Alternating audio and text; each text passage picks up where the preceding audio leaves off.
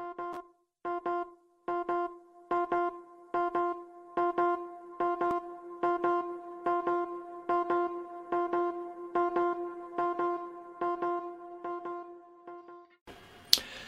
Bonsoir à tous et à toutes. Alors on se retrouve ce soir euh, donc pour un nouveau rendez-vous agri, donc le numéro 50, euh, euh, sais plus, 53, voilà si je me trompe pas. et ce soir on va discuter PAC, on va parler de la politique agricole commune. Alors j'ai deux invités étant donné que voilà on va faire sur un format un peu plus serré que d'habitude. Alors on va commencer par les dames quand même. Hein. Sophie Tabari, bonjour. Ah, on n'a pas entendu le micro était coupé, mais c'est pas grave. je te redonnerai de toute façon. Bonjour. voilà, je te redonnerai la parole tout à l'heure pour te présenter, mais bon, tu es euh, administratrice à Bio en Haute-France, donc on va parler un peu d'agriculture bio aussi au niveau de la, PAC. Et puis Jean-Marie Serroni. Bonjour Jean-Marie. Bonjour. Voilà, tu te représenteras un petit peu mieux aussi, mais grosso modo, tu es économiste et tu, connais assez bien, euh, tu suis assez bien les évolutions de la PAC et de la nouvelle, entre autres. Voilà. Bon, alors je vous rappelle donc tout simplement que l'émission du Rendez-vous Agri euh, a lieu en direct, donc comme vous le voyez euh, à la fois sur YouTube mais aussi euh, sur Facebook. Vous pouvez aussi la réécouter sans problème en différé bien sûr sur ces plateformes, mais aussi et surtout en podcast. voilà, donc à télécharger. Vous allez sur n'importe quelle application de podcast, les meilleurs, et vous tapez Rendez-vous Agri, vous pouvez les retrouver et vous pouvez même les lire en vitesse rapide pour gagner un petit peu de temps, étant donné que souvent on est sur des formats assez longs. Mais là, on va essayer d'être un petit peu plus court euh, aujourd'hui. Voilà. Et puis, euh, bah, on aura comme d'habitude notre petite pause avec les partenaires euh, au milieu de, l'émission, donc ceux qui nous accompagnent. voilà, donc Internet, Visée Zéro Impact, et puis on verra qu'il y en a, il y en a deux autres aussi. On a Technoma et puis on a la sécurité routière cette fois-ci pour un clip un petit peu spécifique, étant donné qu'il y a une campagne qui se passe en ce moment. Voilà. Euh, et ben écoutez, on va commencer euh, donc notre émission. Euh, alors je vais ben, redonner la parole à, Sophie pour euh, pour démarrer. Je vais te laisser te, te présenter, présenter l'exploitation, euh, l'exploitation ou la, la ferme, l'entreprise agricole dans laquelle tu, tu travailles, et puis nous expliquer tes fonctions aussi au sein de la, la FNAB et puis de la comment de Bio en Haute-France. Alors, euh, moi, je suis euh, agricultrice dans l'Aisne, euh, dans un petit bassin laitier qui s'appelle la Tirache. et du coup, on a une ferme familiale, on est cinq en tout, sur à peu près 175 hectares, en bio depuis 2009. Donc, une des crises du lait et, et, conversion. Et on regrette pas du tout ce cheminement vers l'agriculture biologique. Euh, sur le, je voulais pas revenir moi sur l'exploitation. Euh, à la base, j'avais fait des études de lettres et euh, on a décidé finalement de revenir pas très pas très longtemps après la conversion bio parce que le projet nous parlait et surtout la tirage c'est un endroit assez enclavé et le fait de pouvoir faire du circuit court, promouvoir l'agriculture, ça nous intéressait en termes de redynamisation vraiment de, de l'endroit où j'avais grandi.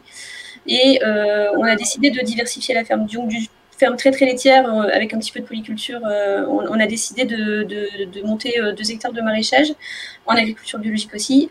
Un, des prés vergers avec le conservatoire de Villeneuve qui s'occupe de variétés anciennes résistantes et qui du coup cadrait bien avec le projet d'agriculture biologique. Et on fait beaucoup d'accueil pédagogique pour sensibiliser les enfants bah, d'abord au métier d'agriculteur, à ce qui se passe dans les fermes et aussi à la biodiversité et à la façon dont on pouvait être aussi des auxiliaires de création de paysages et d'écosystèmes résilients. Voilà. Ok, on voit que tu as fait des études de lettres, tu parles très bien en tout cas.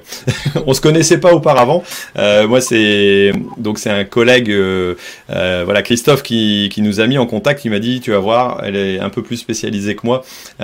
et quelque part j'ai j'ai voulu aussi te faire intervenir parce que justement on a vu le, coup de gueule ou alors la démarche tout simplement voilà de se mettre à, nu quelque part en disant que bah, la PAC allait déshabiller euh, l'agriculture bio entre autres. Est-ce que tu peux nous donner justement ton le, point de vue de la de la FNAB à, ce sujet-là et pourquoi vous en êtes arrivé à ces démarches oh, Il y a du bruit derrière. Alors oui, alors moi au sein de la FNAB, euh, rapidement, je, suis, je, suis, au sein de la condition réglementation euh, et euh, je suis aussi au CNAB, donc et, je m'occupe de la de, plutôt du côté intrant, donc au niveau de l'INAO pour tout ce qui est du cahier des charges, l'application du cahier des charges au niveau français de l'agriculture biologique. Ouais, pour expliquer un petit peu le cahier des charges, hein, comme tu me disais, est européen, hein, clairement, mais l'INAO fait la description entre guillemets, la déclinaison en français des textes, quoi. C'est ça, la transcription des textes et l'adaptation euh, sur les, sur les zones d'ombre qui ne sont pas euh, étudiées au niveau européen, soit parce qu'il n'y a pas eu de, concertation réelle avec un, aboutissement euh, concret, soit parce que c'était une réalité qui était trop propre au pays. Du mm. coup, c'est du coup à l'INAO d'adapter le guide de lecture. voilà, et c'est ce sur quoi on travaille pour, pour vraiment qu'il y ait une cohérence en fait au niveau national et, une possibilité de certification aussi correcte et que tous les OC, tous les organismes de, de certification puissent comprendre. Euh, du coup, là, moi, ça fait pas très longtemps que, j'ai, euh, que je me suis vraiment saisie du, du sujet de la PAC. D'abord parce qu'à la base, euh, la dernière mouture, j'étais pas forcément impliquée dans, dans ce, dans ce processus-là. Euh, il y a aussi un côté assez euh, dur euh, à devoir se battre pour des aides. Moi, je préférerais me battre pour, pour travailler et pouvoir vendre comme j'entends mes produits. Mais on est dans un marché commun, dans un marché européen, et il y a des règles et il y a aussi des adaptations. elles, veulent dire des choses au niveau politique, et ça, c'est très important pour nous le, la, mobilisation de la FNAB, elle vient d'abord euh, sur le fait qu'on euh, on a demandé depuis, euh, depuis très longtemps à pouvoir participer, voilà, ça c'est facile, à pouvoir participer à la, à la, à la création, à la réflexion autour de cette nouvelle PAC. on s'était unis en collectif pour pouvoir vraiment proposer une vision globale de ce qu'on attendait du, du verdissement en tant que que tous ceux qui, euh, qui, qui, qui, étaient acteurs dans cette, euh, dans cette euh, agriculture verte. Et on n'a pas du tout été sollicité en fait. on a été complètement mis sur le côté des négociations. On s'est rendu compte, comme les régions d'ailleurs, les régions n'ont pas du tout pu participer à, cette, à cette vision nationale de ce qu'était la PAC. Et du coup, on s'est retrouvé en, mai avec un texte qui, qu'on ne maîtrisait pas du tout. Et on s'est rendu compte que ce texte-là n'était pas forcément très très euh, euh, bien disant vis-à-vis de l'agriculture biologique. Alors, euh, il faut savoir, on peut faire peut-être un peu de pédagogie au niveau de la PAC, c'est très important. donc, c'est tous les cinq ans, décision européenne de la PAC. Cette année, particularité, d'abord, on est en retard, et ensuite, il était décidé que chaque État allait devenir le son propre acteur son propre acteur. Euh, voilà. Et donc, il est chargé d'élaborer un plan national stratégique euh, que l'Union européenne doit ensuite euh, valider ou pas, en fonction de, s'il correspond aux, politiques, aux orientations globales que porte l'Union européenne. L'Union européenne maintient 25% de surface en bio, maintient un objectif de maintien de la biodiversité et de récréation. Voilà. Donc, ça, c'est les grands objectifs autour du verdissement. Donc. Euh, donc chaque État euh, décide. Ce qui se passe là au niveau européen, euh, si je ne suis pas non plus hyper calée, mais globalement les discussions entre les parlementaires européens et la commission des ministres de, tous les pays européens n'arrivent pas à s'entendre sur la PAC. Donc nous, on se base en plus sur un système qui est encore bancal au niveau européen. Et dans, dans la France, il se passe encore en dessous des choses, voilà, et, et notamment ces fameux paiements pour services environnementaux qu'on attendait beaucoup. Euh, on va, on change carrément aussi de, façon de, répartir les piliers. Le pilier, donc le pilier 2, euh, il est laissé aux régions et c'est vraiment axé, en tout cas pour nous, sur les conversions bio.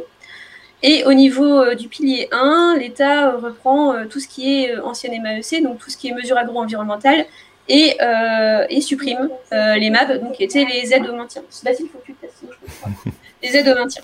Et du coup, euh, et il le remplace. Donc euh, tout ce, côté maintien et MAEC devient une sorte de, de, de, trois, de, tableau à trois entrées. Euh, la première entrée serait agroécologie, donc tout ce qui est mar, etc. Ensuite, il y en aurait une entrée biodiversité et une autre entrée réglementation. Dans chaque entrée, il y a deux niveaux. un niveau haut à 70 euros et un niveau bas à 50 euros. L'entrée réglementation nous pose problème parce qu'en fait, euh, on serait certifié au même niveau qu'HVE, donc dans, la, dans l'estimation haute, mais au même niveau qu'HVE, euh, qui doit être d'ailleurs euh, remoulu pour pouvoir correspondre à quelque chose d'ici quelques, d'ici la 2023 pour la, nouvelle entrée en vigueur de la PAC. C'est assez violent pour nous parce que euh, moi je ne pose pas les agriculteurs, hein. les agriculteurs ni les agriculteurs. Mes parents étaient en conventionnel, euh, ils ont fait un cheminement et à chaque fois que j'ai été trop virulente, je me suis fait taper sur la dent en mode mais Sophie, euh, regarde, regarde comme c'est difficile, comment tu peux quoi. Donc j'ai cette culture là quand même du respect de n'importe quel agriculteur quel qu'il soit. Je tiens à le préciser parce que souvent on nous dit qu'on stigmatise et ça suffit à couper toutes les discussions. Moi c'est pas sur ce débat là que je veux me placer. Je trouve qu'on est on a tous au final la même envie de vivre de notre métier, c'est très important, et euh, d'être, de pouvoir être fier de ce qu'on fait. Le reste après, euh, pour moi, c'est des querelles du chapelle et ça m'intéresse pas. Donc, je parle pour les bio parce que c'est mon, c'est ce que je porte et c'est ce que je, c'est ce que je crois pour l'avenir. Et donc, c'est assez violent parce que euh, on a estimé qu'il y avait moins, moins 66% d'aide au final en moyenne par exploitation.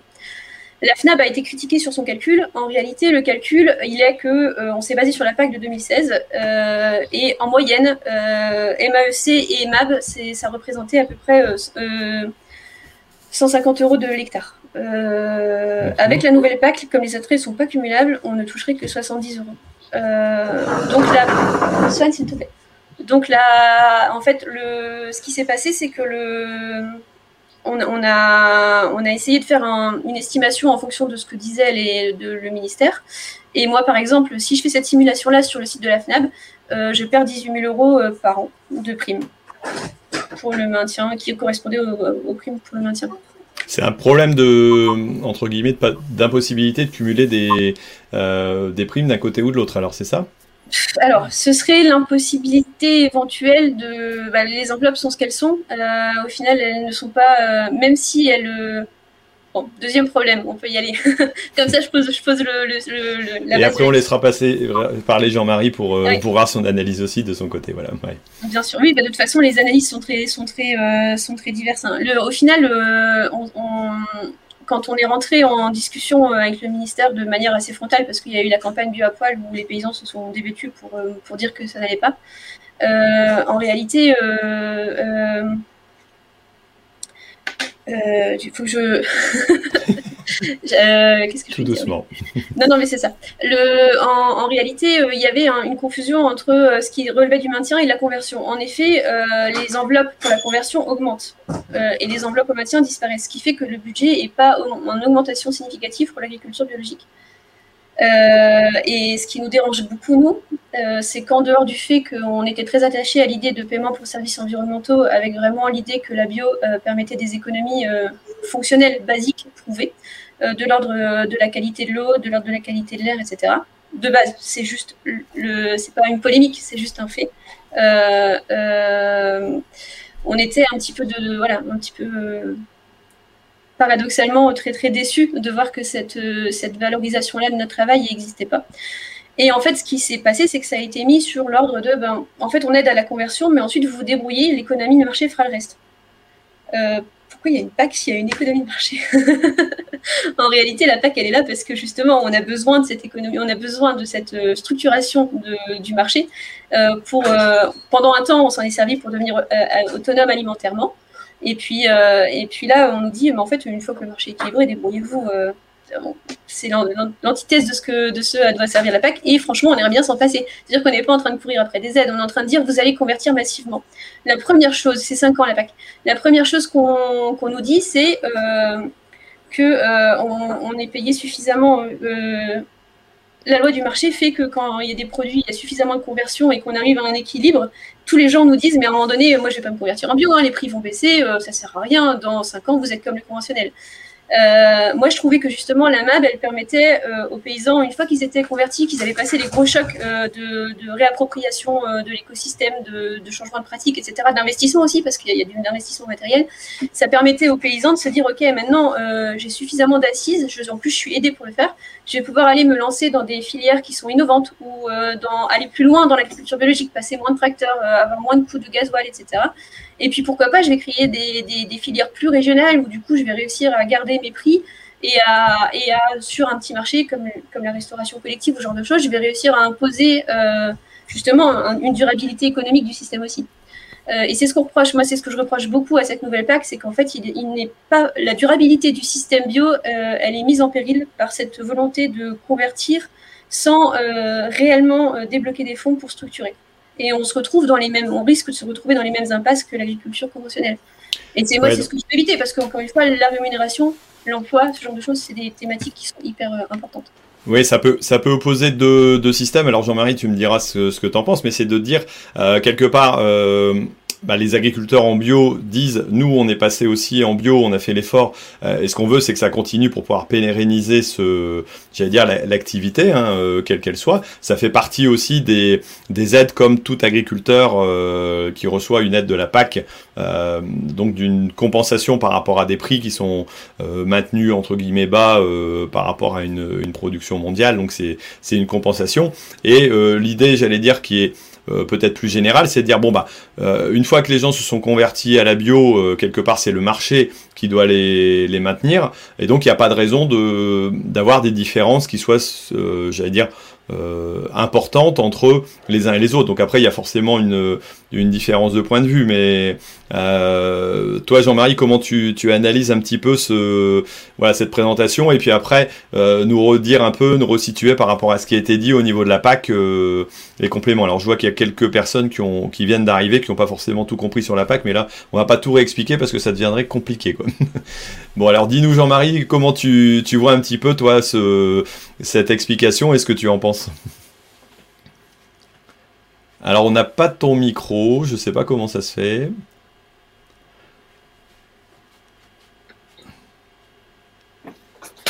Ouais, ça a l'air d'être bon là, Jean-Marie. Tu m'entends là? Oui, impeccable, merci. Euh, oui, ben, on, sent que Sophie est passionnée, c'est très intéressant de l'écouter. Euh, sur le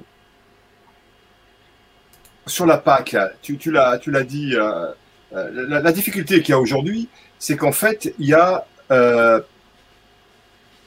il y a quatre niveaux de négociation qui sont, euh, qui sont emboîtés et, qui, se, qui se déclinent. Si je pars euh, du niveau européen jusqu'au niveau régional, il y, a, quatre négociations qui aujourd'hui ne sont pas conclues. C'est-à-dire, la première négociation, c'est le pacte vert européen, le New Green Deal, qui lui est conclu. Hein, donc l'ambition politique elle a été euh, validée par, les chefs d'État. Et cette ambition politique, euh, euh, l'élément majeur, c'est la neutralité carbone en 2050. C'est la, clé de voûte qui va, qui va, je dirais, orienter toutes les politiques, y compris les politiques, bien sûr, de transport, de comment, du logement, enfin voilà, et puis la politique en, matière agricole. Ça, c'est le premier élément.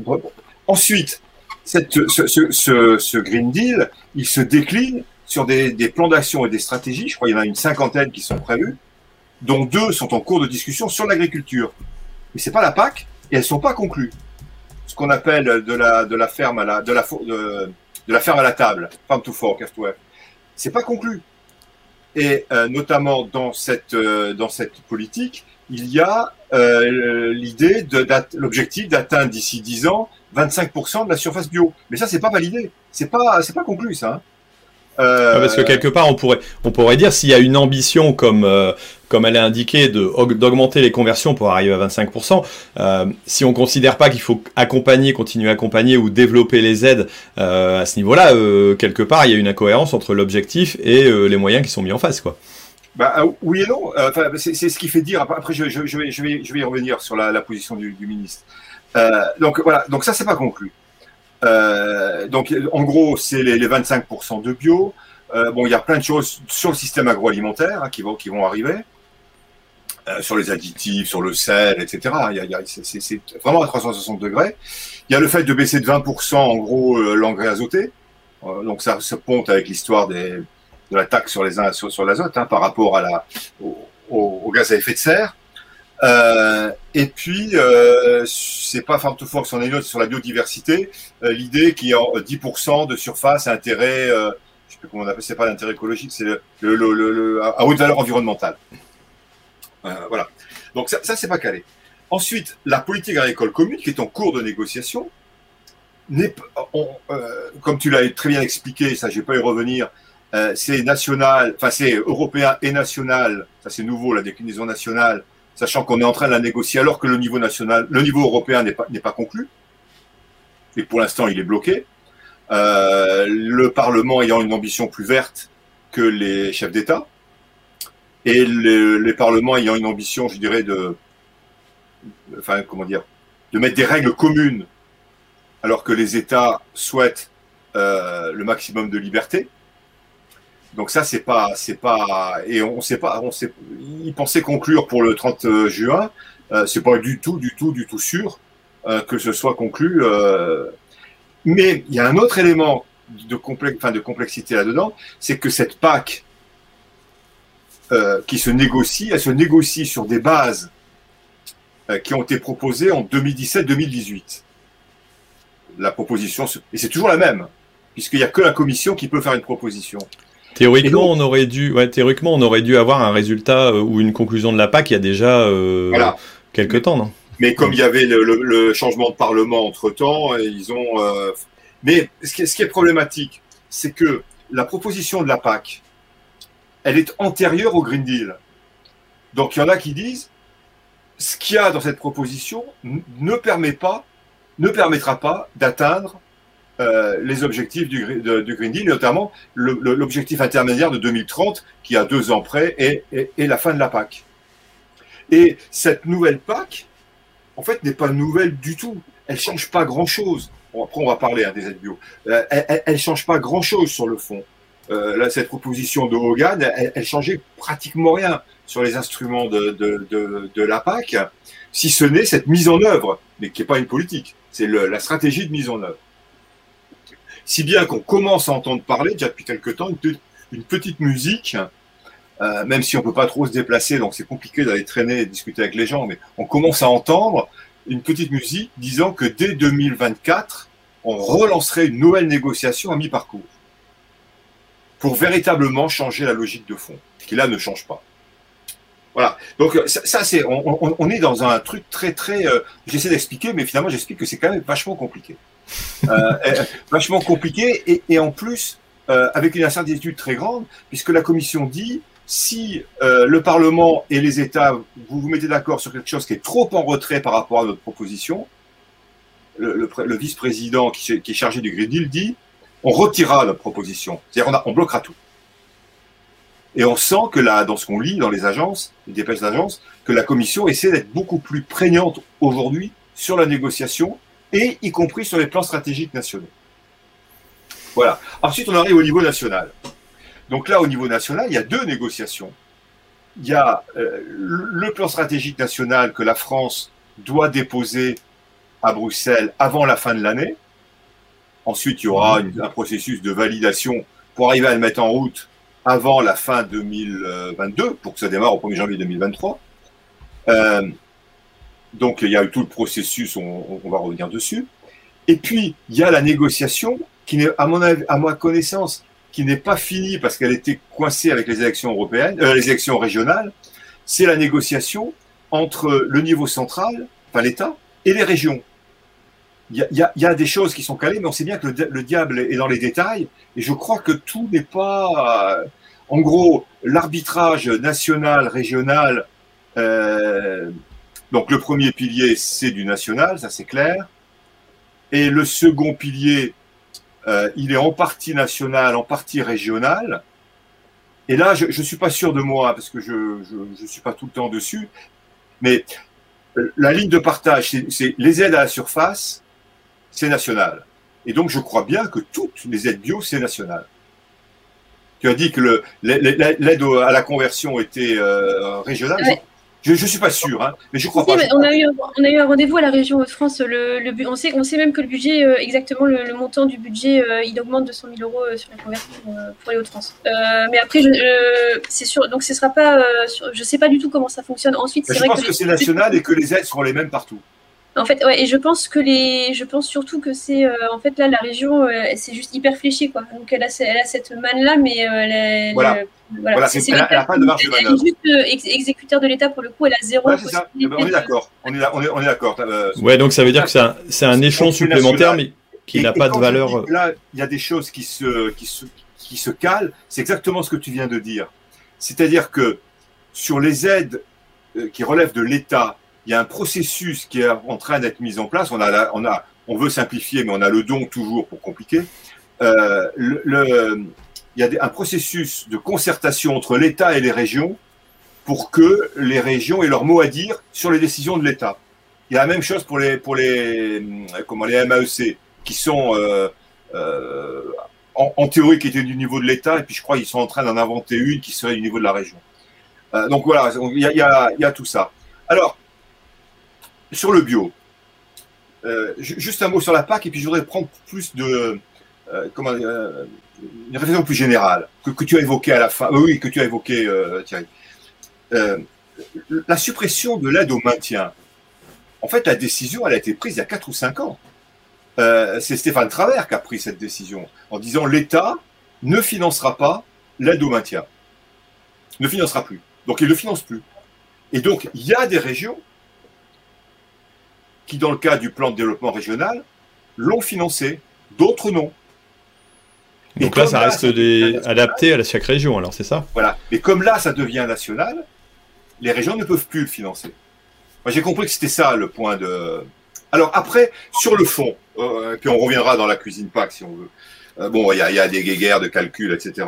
Mais de bonne, c'est de bonne guerre. Hein, tout, le monde se défend. Bon, après, euh, sur le sur le fond, je pense que quand on, quand le, enfin n'importe n'importe quel secteur, hein, quand on représente 2-3% du marché et quand on a l'ambition d'en représenter, euh, alors 25% de la surface, ça fait pas 25% de la consommation, mais peut-être un petit 20% de la consommation, sachant qu'aujourd'hui on est à 6-7, quelque chose comme ça, enfin ça dépend des productions, mais on, euh, sur les fruits et légumes on arrive à 10, euh, on change d'échelle. On change d'échelle à la fois sur la logique commerciale, d'où peut-être le fait que là, le rythme, euh, notamment sur les fruits et légumes, comment la consommation continue d'augmenter, mais beaucoup moins là depuis un an. Donc on change de, on arrive sur un marché qui est plus mûr. Et puis euh, le, fait que les, soutiens publics, il faut, à mon avis, les regarder autrement. Alors est-ce que ce qui a été fait est habile? Je ne sais pas, mais on peut pas continuer à grande échelle ce qui se faisait euh, quand il y avait 2-3%. Euh, c'est ce que tu disais, c'est que c'est le, c'est quand même le, rôle du, le rôle du marché. Alors, d'autant, voilà, j'avais une idée qui m'avait échappé, d'autant que euh, ce qui est arbitré, c'est le budget de la PAC, je reviens sur la PAC, et il est constant. Donc, ce qu'on donne aux uns, on prend aux autres. Il n'y a pas de secret. Hein.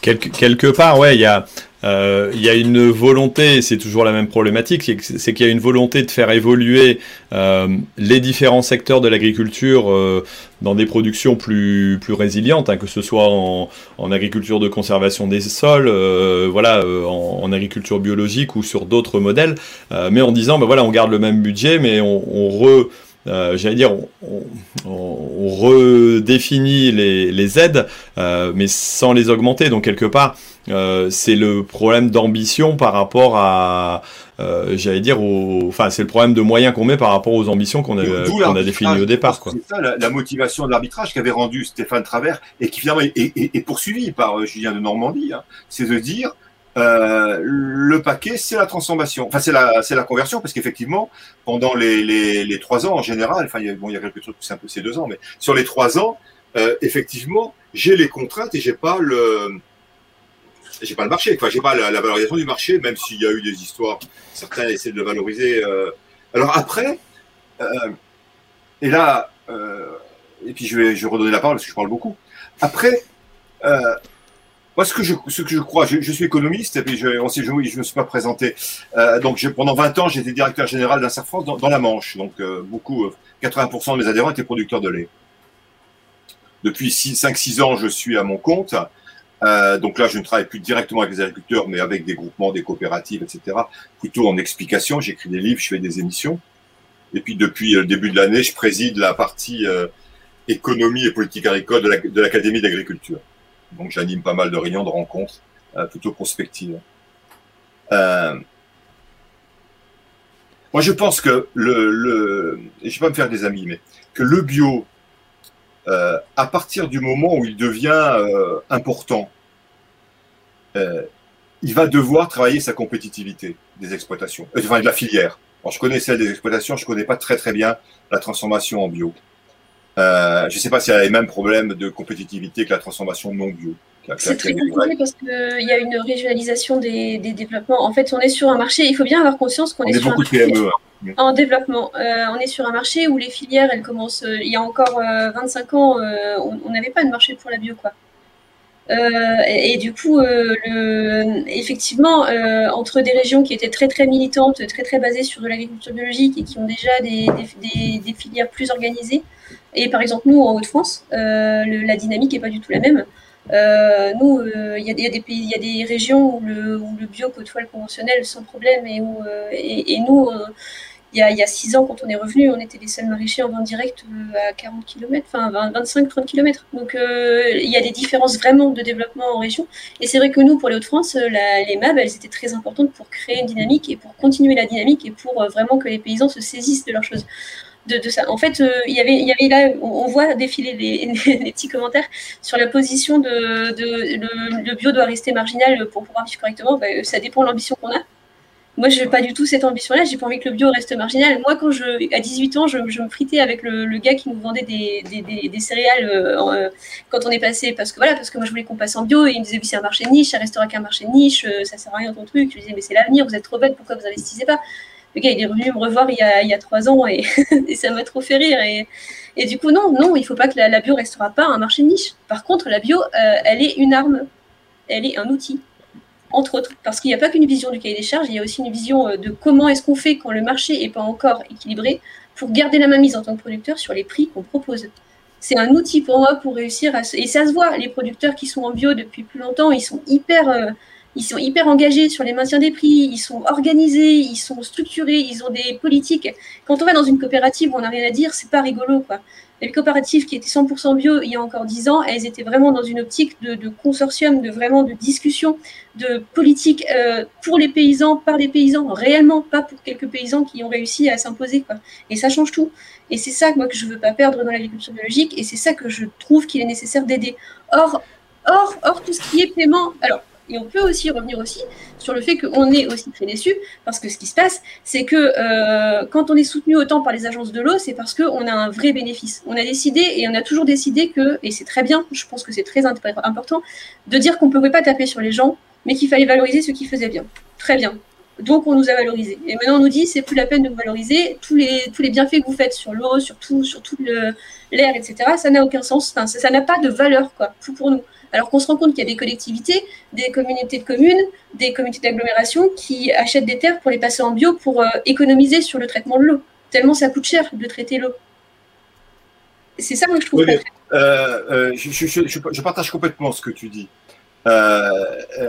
ceci dit, il faut bien voir que, bon, d'abord, à ma connaissance, les, les, financements des agences de l'eau ne sont pas remis en cause et que. Non, mais euh, j'explique pourquoi. J'explique pourquoi le paiement pour services environnementaux au niveau de la bio euh, euh, avait un sens pour nous et, comment on est déçu. Oui, mais il n'est pas remis. Il est pas. Enfin, après, les, services environnementaux, bon, il faut, il faut qu'on en parle spécifiquement parce qu'il y, a beaucoup de choses. Mais comment dire? La, la, question de la gestion de l'eau, la, la, préservation de la ressource, c'est typiquement une problématique locale. Enfin, alors, plus ou moins grand suivant le bassin. Euh, mais, mais, mais c'est et puis si l'eau vient d'une rivière ou d'une nappe souterraine, quand ça vient d'une rivière, le périmètre est plus grand. Mais euh, on est sur des problématiques locales. Et, et, donc là, il y a effectivement des agences de l'eau qui interviennent pour préserver la ressource. Moi, j'ai été élu. Euh, on voyait bien, on a acheté pendant que j'étais élu, on a acheté des terres sur le, périmètre de protection de, de, certains forages et des terres qui étaient louées aux agriculteurs avec des cahiers des charges. Donc là, on est bien sur une problématique locale. C'est pas la PAC. C'est pas la PAC. Euh, et euh, donc ça remet pas fondamentalement en cause ça. Il euh, y, a, même des, champs, on va beaucoup plus loin. Les eaux, comment les eaux en bouteille, là, Evian, tout ça, ils payent très cher en fait pour préserver leurs perriers. tous ces gens-là, ils payent, ils payent, enfin les autres perriers, ils payent, ils payent, cher pour, protéger leurs ressources. la PAC, enfin la politique européenne, elle est concentrée et la politique nationale, elle est concentrée sur la problématique des gaz à effet de serre. Je pense qu'il faut qu'on ne perde pas ça de vue. Alors, ça veut dire qu'il se concentre plus sur la partie euh, gaz à effet de serre que sur la partie, entre guillemets, euh, euh, voilà, bien, enfin, le, pour le bien de l'eau quelque part, où là, on a, on a des effets. personnelle, ça. Hein. On a, on a des, effets mesurés. Hmm. L'eau, c'est plus local. Quoi. Il y a différentes échelles pour traiter les, les, les, les, problèmes. Et puis, on a cette prise de conscience, euh, enfin, grand public et puis pouvoir public, depuis pas très longtemps, depuis une dizaine d'années, que si on n'y prend pas garde, la Terre va devenir invivable. C'est vrai que pendant longtemps, on était, on était préoccupé par avoir de l'eau qu'on puisse boire. Aujourd'hui, euh, je crois que la préoccupation, je suis pas en train de dire qu'il faut pas euh, rebalancer les saloperies dans l'eau, mais euh, on, on, sait. Et puis après, il y a, une, autre question compliquée. Hein. Moi, je ne suis pas un spécialiste de ces questions-là, mais il y a quand même une autre question très compliquée pour le bio. quelle est la promesse du bio au consommateur? Ah, mais c'est ça qui est excellent. Et, parce que, et c'est pour ça qu'on défend cette bio-là. Parce qu'en fait, et on s'en rend compte en fait, que ce soit du côté du produit, quand on est en, bio. de la PAC, hein, mais on est sur le fond, je crois. Euh, que sur la PAC ou sur le fond aussi, du coup? Non, on est sur le fond, là, dans, la discussion qu'on a. D'accord, pas de problème. Que ce soit en termes de consommation ou en termes de vente, euh, le, quand, on vend en agriculture biologique, on se rend bien compte qu'il n'y a pas que euh, une technique de production. Certes, il y a un cahier des charges, mais ce qu'on défend aussi, c'est euh, tout un contexte social. Au niveau de l'emploi, le fait de pouvoir faire venir plus de personnes sur la ferme, parce que justement, il y a plus d'argent et il y a plus de. Souvent, comme on optimise ce qu'on fait et qu'on a besoin de plus de main-d'œuvre et qu'on et que, et qu'on arrive à vendre notre production à un prix correct, même si, même si on produit un petit peu moins, il y a toutes les thématiques de l'emploi. Il y a aussi la thématique de l'accessibilité des produits. Euh, ça, c'est quelque chose qui m'est très cher parce que moi, quand je vois, euh, quand je vois des, gamins, il y en a qui peuvent manger bio, il y en a qui peuvent pas. Et, moi, je n'ai pas du tout envie de les stigmatiser parce qu'ils peuvent pas le faire. Et c'est un des enjeux, euh, je pense aussi au niveau national, qui est hyper important, c'est l'accessibilité. Après, la question que je veux dire, c'est, et, qui moi me, me, voilà, est-ce que le fait de manger correctement des produits français, parce qu'on parle du bio, mais on peut parler du local aussi, hein, la viande locale, le, mec qui a pas de sous pour s'acheter un paquet de pâtes, euh, il achètera pas jamais un bon steak. Il achètera du steak végétal dans 20 ans. Et c'est pour ça que moi j'en ai marre qu'on oppose l'agriculture parce qu'en en fait, on n'a pas le choix que d'aller vers une agriculture très vite, très résiliente et, très mieux disante pour qu'elle puisse pas être attaquée par, euh, par ce genre de choses quoi, qui moi me font très peur quand je vois qu'on détruit l'élevage, qu'on voilà, parle du bien-être animal, etc. On a des choses à faire hein, en tant qu'éleveur, mais on peut les faire.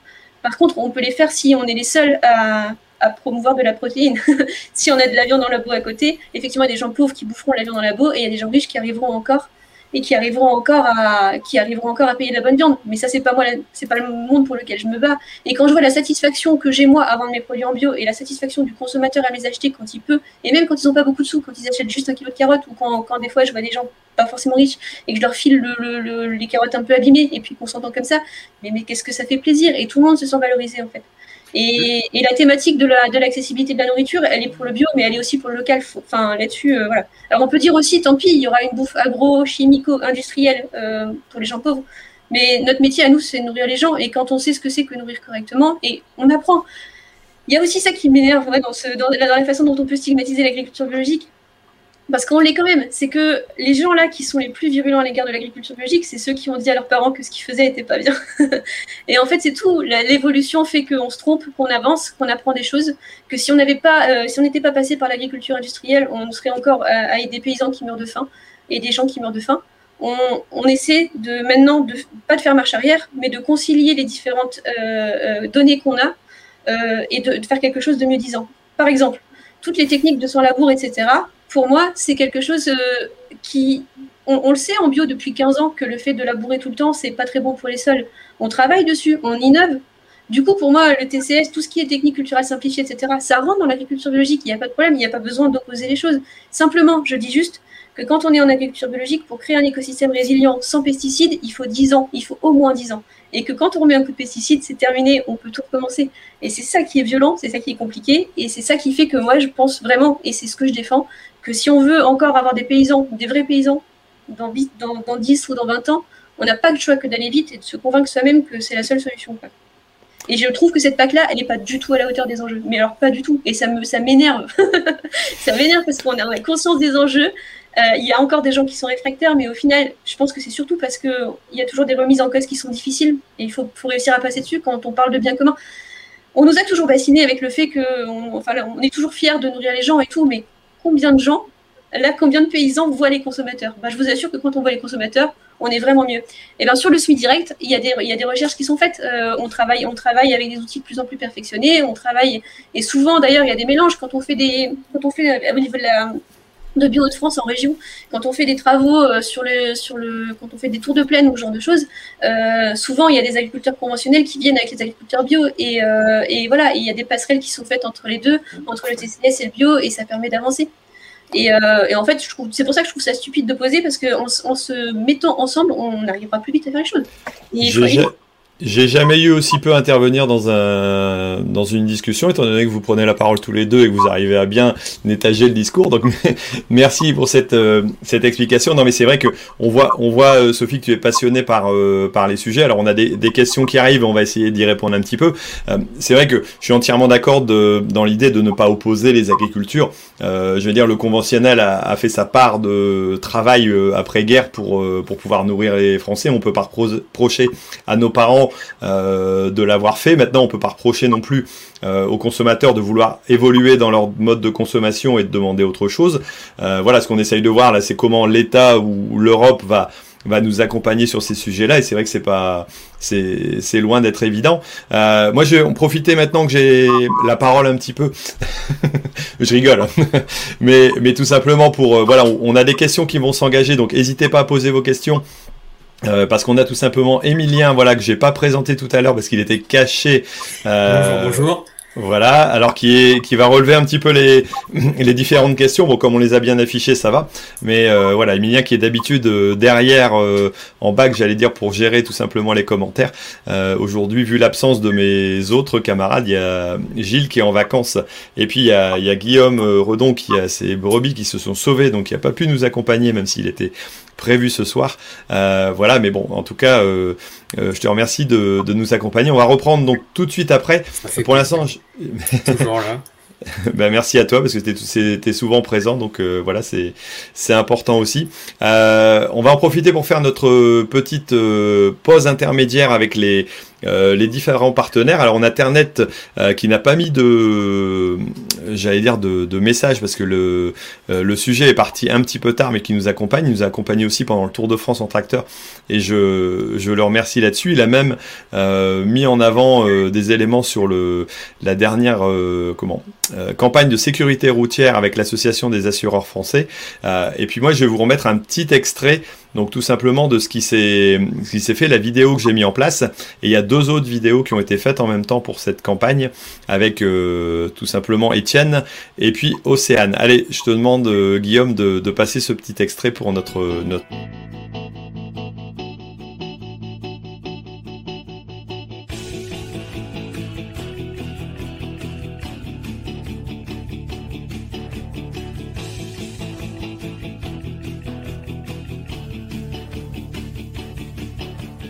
Et un petit truc sympa aussi, euh, si jamais vous avez un autoradio Bluetooth, de le connecter avec votre téléphone.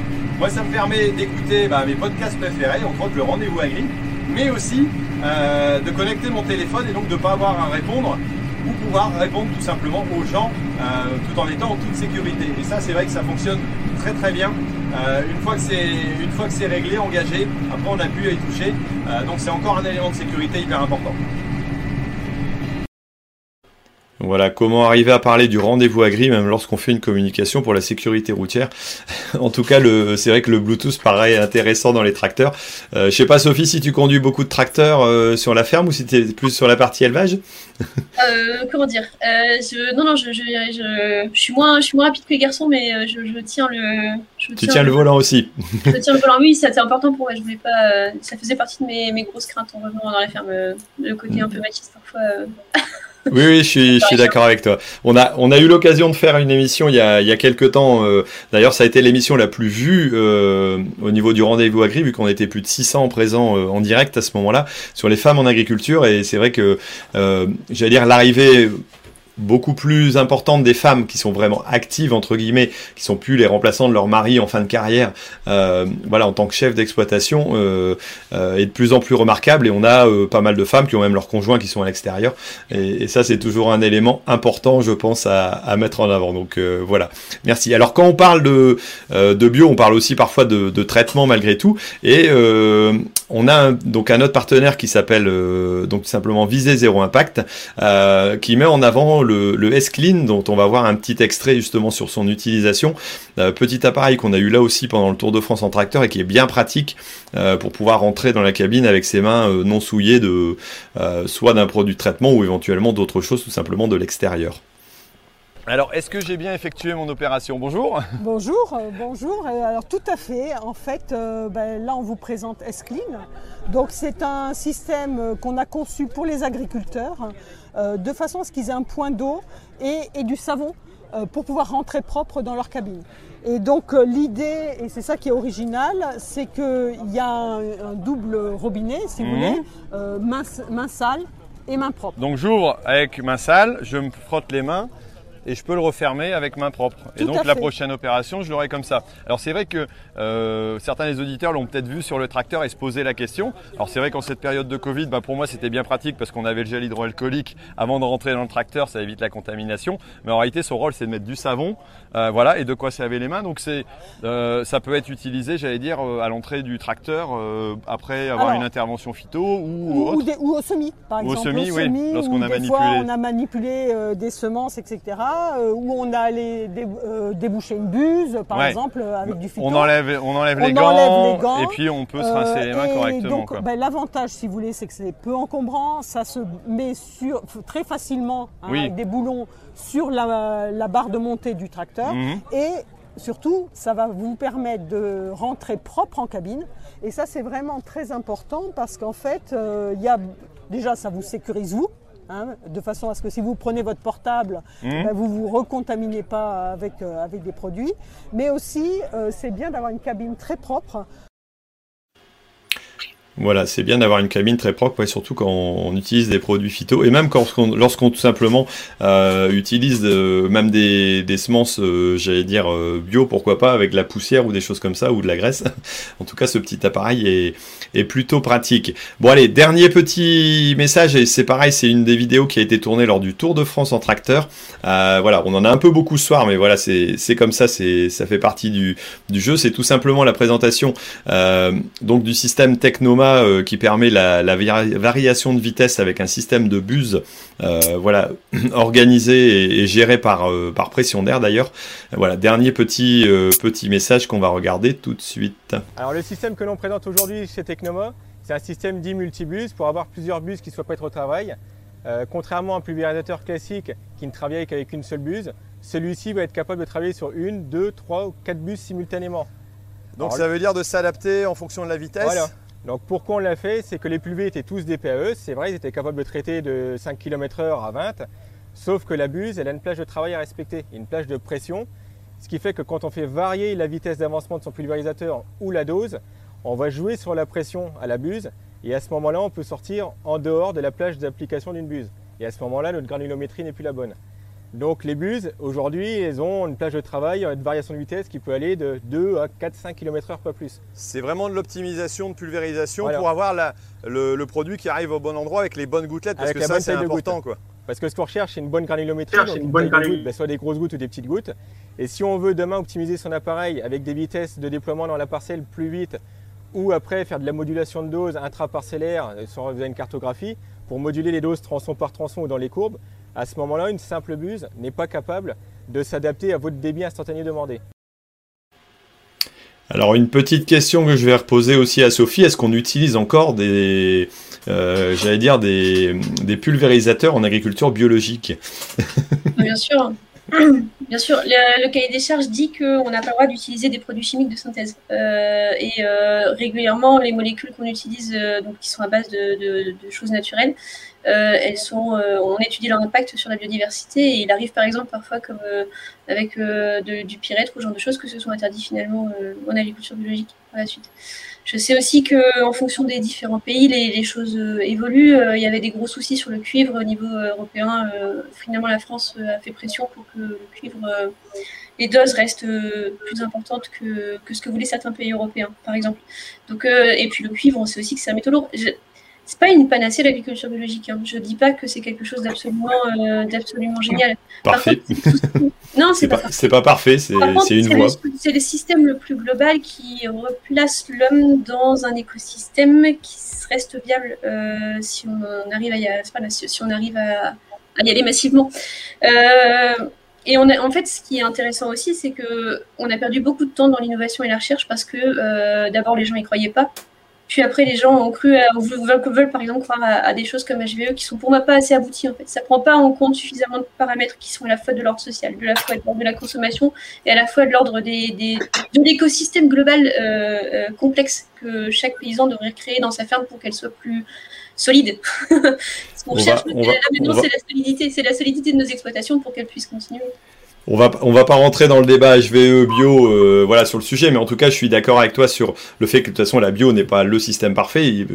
Existerait-il un système parfait en agriculture? Je je pense pas de toute façon. Euh, on a la voix aussi des euh, de tout ce qu'on parlait tout à l'heure hein, des semi directs des TCS l'agriculture de conservation des sols qui pour moi est une autre voie. Après la, la panacée ce serait l'agriculture biologique de conservation.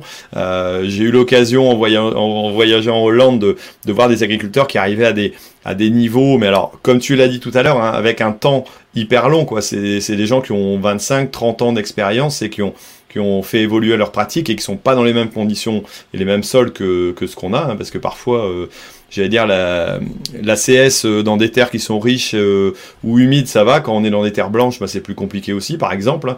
Donc chacun doit s'adapter à son, à son milieu. C'est vrai que c'est pas, euh, c'est pas toujours évident. on va essayer de voir un petit peu au niveau des, des questions. Alors dis-nous, Emilien, qu'est-ce que tu as remarqué comme question plus souvent posée et qui, qui pourra nous y répondre Alors il y a une question toute, toute simple. Combien de temps va durer cette nouvelle PAC ah, alors Jean-Marie, dis-nous. On l'a déjà dit tout à l'heure, je pense. Hein. alors le, cycle euh, officiel, c'est 6 euh, ou 7 ans.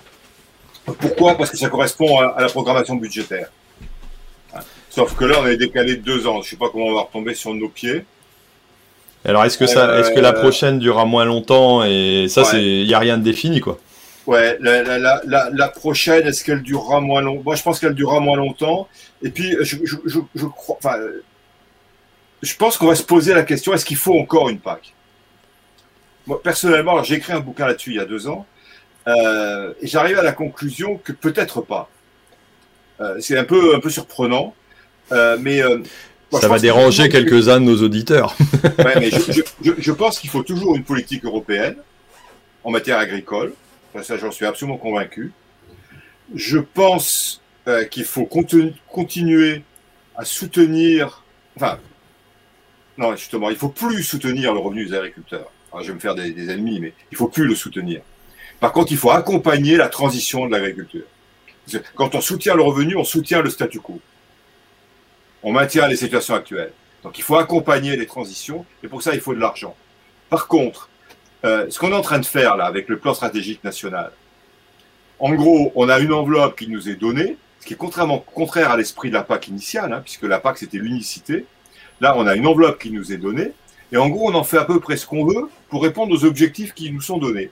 Donc, moi, je me dis, mais demain, ça sert à quoi d'avoir un budget commun?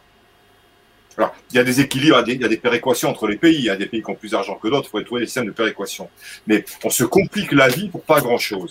Par contre, je, je crois qu'il y aura euh, ce qui va monter au niveau européen. En gros, c'est la réglementation. Et on y a tout intérêt pour qu'il n'y ait plus de distorsion de concurrence. Si la réglementation, ça n'était plus une transcription nationale des, directives européennes, mais que c'était, comme dans un certain nombre de cas, directement des réglementations européennes, et notamment sur les phytos, elle s'appliquerait à tout le monde. Donc il n'y aurait plus de distorsion au sein de l'Union européenne. Et dans la mesure où cette réglementation, je vais prendre un exemple, dans la mesure où cette réglementation est européenne, on peut la mettre dans les accords internationaux et donc se protéger aux frontières on prend par exemple les OGM. Les OGM sont interdits en France, ils ne sont pas interdits en Europe. Il n'y en a pas beaucoup, mais il y en a quelques-uns qui sont autorisés. Donc on peut, il y a une distorsion interne et on ne peut pas euh, interdire les, exportations, les importations. On prend les anabolisants, la viande hormonée ou le lait avec la somatotropine. On n'a jamais peur en, Europe de consommer de la viande anabolisée. C'est interdit. on n'en entend jamais parler. C'est interdit dans toute l'Europe. C'est interdit et donc on le met dans les accords internationaux. On a hurlé sur l'histoire avec les Canadiens, à tort. On a complètement hurlé à tort sur la, viande canadienne. Puisque toute la, je je vais quelquefois au Canada, toute la viande canadienne est hormonée. Donc ils peuvent pas exporter. Et du reste, ils sont en train de gueuler en disant c'est fait avoir. Euh, ben, je leur dis non, vous ne pas fait avoir, vous ne saviez pas lire. Mais essayez de comprendre le, traité. vous saviez bien que vous avez. Et moi, je me rappelle quand j'y suis allé, je leur ai dit mais est-ce que vous avez un courant de consommateurs au Canada qui demande de la viande sans hormones? Parce que là, ça aurait été très embêtant pour nous. Parce qu'ils auraient utilisé le marché européen pour élargir leur marché de, la viande non hormonée le temps que ça arrive. Mais non, ils se, ils très bien avec la viande hormonée, dont on n'a jamais pu prouver qu'elle avait un, comment dire, qu'elle avait un effet négatif sur le sur l'environnement, euh, sur le sur la santé. Hmm. Donc, je, je, je crois que on continuera bien sûr à avoir une politique agricole, on continuera à avoir une politique agricole européenne, mais est-ce que ce sera une logique de la PAC telle qu'elle est aujourd'hui? Euh, Moi, je pense qu'il faut qu'on en sorte. Mais alors, est-ce que c'est un avis là Je pense qu'il faut qu'on en sorte. Est-ce que ce sera euh, le fait, par exemple, euh, je prends l'exemple du carbone dont on a parlé, euh, la rémunération carbone demain par rapport au, au, bien commun. Alors, j'allais dire le grand public où parfois certaines disent oui, ben les l'agriculture, euh, l'environnement, forcément, c'est un bien commun. Euh, il faut que l'agriculture évolue, patati patata. Bon, ok, on a peut-être des devoirs, mais on a peut-être des droits aussi dans ce cas-là.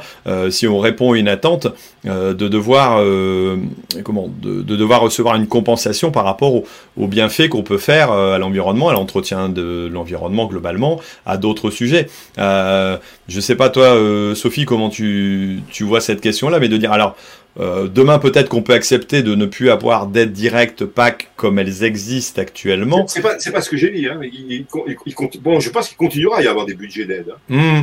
mais, mais de dire comment, euh, comment on peut le. Peut-être à l'actif, d'ailleurs. Il y a tout le débat de l'aide à l'actif plutôt qu'à l'hectare. Hein. Ouais, alors ça, c'est. Oui, ça, ça. Il y a un premier pas avec l'aide aux maraîchers, là. Alors ouais, de... ouais, bah ça on peut en discuter parce que j'étais, euh, c'est moi qui ai posé la question euh, de Normandie et ça s'est pas très bien passé. Ah du coup, euh, il n'y a pas de problème. sur le côté aide aux maraîchers, oui, alors c'est quand même, ça concerne même pas 3000 exploitations, c'est pas beaucoup et, et c'est pas un énorme budget non plus. Et non, c'est 10 millions d'euros, ça, ça se voit pas dans le budget des 9 milliards. Ça, ça se voit pas du tout dans le budget des 9 milliards. Donc c'est sympa, mais c'est sympa, mais c'est pas suffisant. Euh, après voilà, chacun pense comme, comme il entend, mais sur le côté, sur le côté, euh, euh, sur le côté avenir de la PAC, moi j'ai pas de, c'est hyper compliqué quoi. C'est des questions qui sont qui sont historiques aussi dans le dans le fondement de l'identité européenne. Moi, je, ma théorie historique de la PAC, c'est vraiment de dire à un moment donné, on avait besoin que l'agriculture, euh, il fallait qu'elle se modernise pour être plus autonome vis-à-vis des autres pays qui nous approvisionnaient en blé, etc.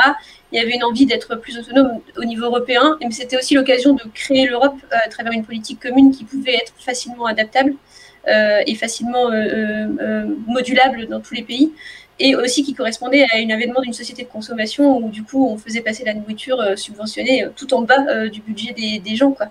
Et l'historique de la PAC, c'est ça, c'est à la fois la construction européenne, mais le rebut de, l'alimentation dans le, porte-monnaie des, citoyens euh, européens.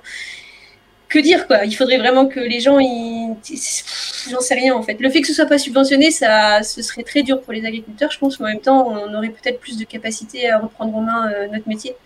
Et voilà, il y a, y a, y a des filières qui sont endormies par les aides. Hein. Y a, y a, les, aides, c'est un, un, anesthésiant à certaines filières. Je ah oui, bah de toute façon, il y, avait, il y a des. Alors, c'est très écolo, hein, mais il y, a des, il, y a des, il, y a des, il y a des documentaires qui sont très beaux. Il y en a un notamment que j'ai que vu, je ne sais plus lequel il est, mais qui dit en fait, tant que les paysans ont de l'espoir, euh, tout ira bien. Quoi. Tant qu'on leur donne un minimum d'espoir pour, euh, pour survivre, euh, à, ils espéreront, ils espéreront. Mais, euh, mais là, l'espoir, on va bien. Il y a plein de paysans qui sont pas du tout heureux dans ce qu'ils font et qui, et finissent par mourir. Et ça, c'est pas, pas entendable. Pas, pas quand on a un métier qui est aussi euh, basique, fondamental pour une société que, que de l'alimenter. Donc euh, ça, c'est, l'effet pervers de la PAC. Et je, je, que, voilà, je ne sais pas, je sais pas parce qu'en même temps la PAC, est, enfin l'Europe est quand même une construction chouette, et c'est dommage qu'elle n'arrive pas à faire de la PAC quelque chose de. Mais est-ce que ça a un sens aujourd'hui euh, Ce que tu dis, moi je, je, partage ce que tu dis euh, sur, sur les fondements, les, le point de départ. Et au point de départ, on était 6. Ouais, c'est ça. Alors, je sais bien que l'agriculture luxembourgeoise et l'agriculture euh, française n'étaient pas la même, mais bon, on était quand même assez, assez proches les uns des autres. Mais c'est le problème de des politiques, des politiques très différentes, des histoires politiques très différentes. Ouais, et puis, disons, après la fin de la guerre. Hein. J'entends la problématique de l'actif. La problématique de l'actif, c'est dire en fait, on va pas payer à la surface, mais euh, par personne euh, qui travaille dans la ferme, qui sont sur la ferme. La valeur euh, en termes d'emploi créée par les fermes. Mais le problème, c'est quand une, une valeur d'emploi en France et une valeur d'emploi dans les pays de l'Est, c'est pas du tout la même chose. Et du coup, il y aurait trop de distorsions. Mais il y a peut-être moyen quand même de réfléchir et d'inventer d'autres. Il y a des pondérations au pouvoir d'achat, il y a pas de Ça, voilà, il pourrait, y avoir, il pourrait y avoir des choses ambitieuses qui sont mises en place et qui permettraient vraiment à chacun de. Et c'est marrant parce que et c'est pour ça que l'agriculture bio, c'est pas simplement, c'est pas simplement une histoire de courir après les aides. On a des maraîchers qui ont, qui ont que 2 hectares. Les maraîchers, ils touchent rien de la PAC. Ils, ont, ils en ont. Ils, c'est une anomalie totale, ça. Ils, ils, touchent rien, ils s'en fichent des aides. Mais par contre, le fait qu'on attaque le, le, côté, euh, le côté espérance qu'on avait euh, dans le développement de l'agriculture biologique pour les paysans, hein, pas, pas, pour, euh, pas pour l'agro-industrie, pour, pour, ceux qui sont à la base, c'est ça, qui, ça qui a fait que même eux, que même eux sont allés manifester. Et c'est ce qu'on n'a pas compris, les journaux. C'était rigolo d'ailleurs de voir comment ils pensaient que s'il y avait des paysans qui de toute façon perdaient pas, euh, c'était pas la peine qu'ils manifestent. Ben, en fait, aussi, bien sûr que si, parce qu'il n'y a pas que la PAC, il y a aussi une politique derrière. Il y, a, plein de secteurs agricoles qui sont pas, enfin, sont pas aidés. Comment dire, sur lequel l'intervention de la PAC ne se fait pas par des aides directes ou, ne se faisait pas par des aides directes. Donc maintenant tout le monde en a, mais c'est des bricoles. Les, viticulteurs touchent pratiquement rien. Les producteurs de fruits et légumes touchent pratiquement rien. Les, soutiens de la PAC se font par, euh, ailleurs, euh, par les, organisations de filières. Les producteurs de porc ne touchent pratiquement rien sur la production de volaille, sur la, sur la, production. Ils, ils touchent pas par, par, par, les hectares, mais, mais, mais c'est des, des artefacts qui sont arrivés après avec le découplage. Euh, donc, il y a, en gros, la, les, les, grosses aides de la PAC, c'est les grandes cultures, le lait et, la viande. Hein. La, enfin, la viande bovine et, ovine. Donc, euh, c'est, euh, on, se polarise. Et moi, ce que je ressens là, euh, dans un petit peu d'ailleurs dans la discussion de, de, de, Sophie, mais de ce que j'ai de ce que j'ai vu dans le de ce que j'ai lu dans le, le comment l'histoire du bio, c'est qu'il y a beaucoup une question, de, enfin d'ailleurs comme souvent dans le monde agricole, il y a une question de pognon, ok, mais il y a quand même beaucoup une question de reconnaissance. On, manifestait des gens qui effectivement ne touchaient pas, on touchait des gens contre l'aide au maintien, mais qui n'avaient plus l'aide au maintien depuis 4, depuis quatre ans. Mais c'était un problème global. Peut-être que le ministre a eu une maladresse là de communication. Moi, je pense que la ligne politique qu'il a prise. La maladresse, la, la, je suis désolée, mais la maladresse pour les paysans bio, c'est que pendant trois ans, les MAEC et les aides, on les a pas touchés et qu'on a failli mettre l'État en, demeure. C'est ça l'historique de l'arrêt des hein. c'est parce que l'État s'est rendu compte qu'en fait, il n'avait pas suffisamment de temps et de. Ah le, le MAV, c'est un problème. Il n'avait pas des enveloppes suffisantes pour payer ce qu'il devait aux paysans bio. Enfin, à la base, c'est nous qui sommes en colère.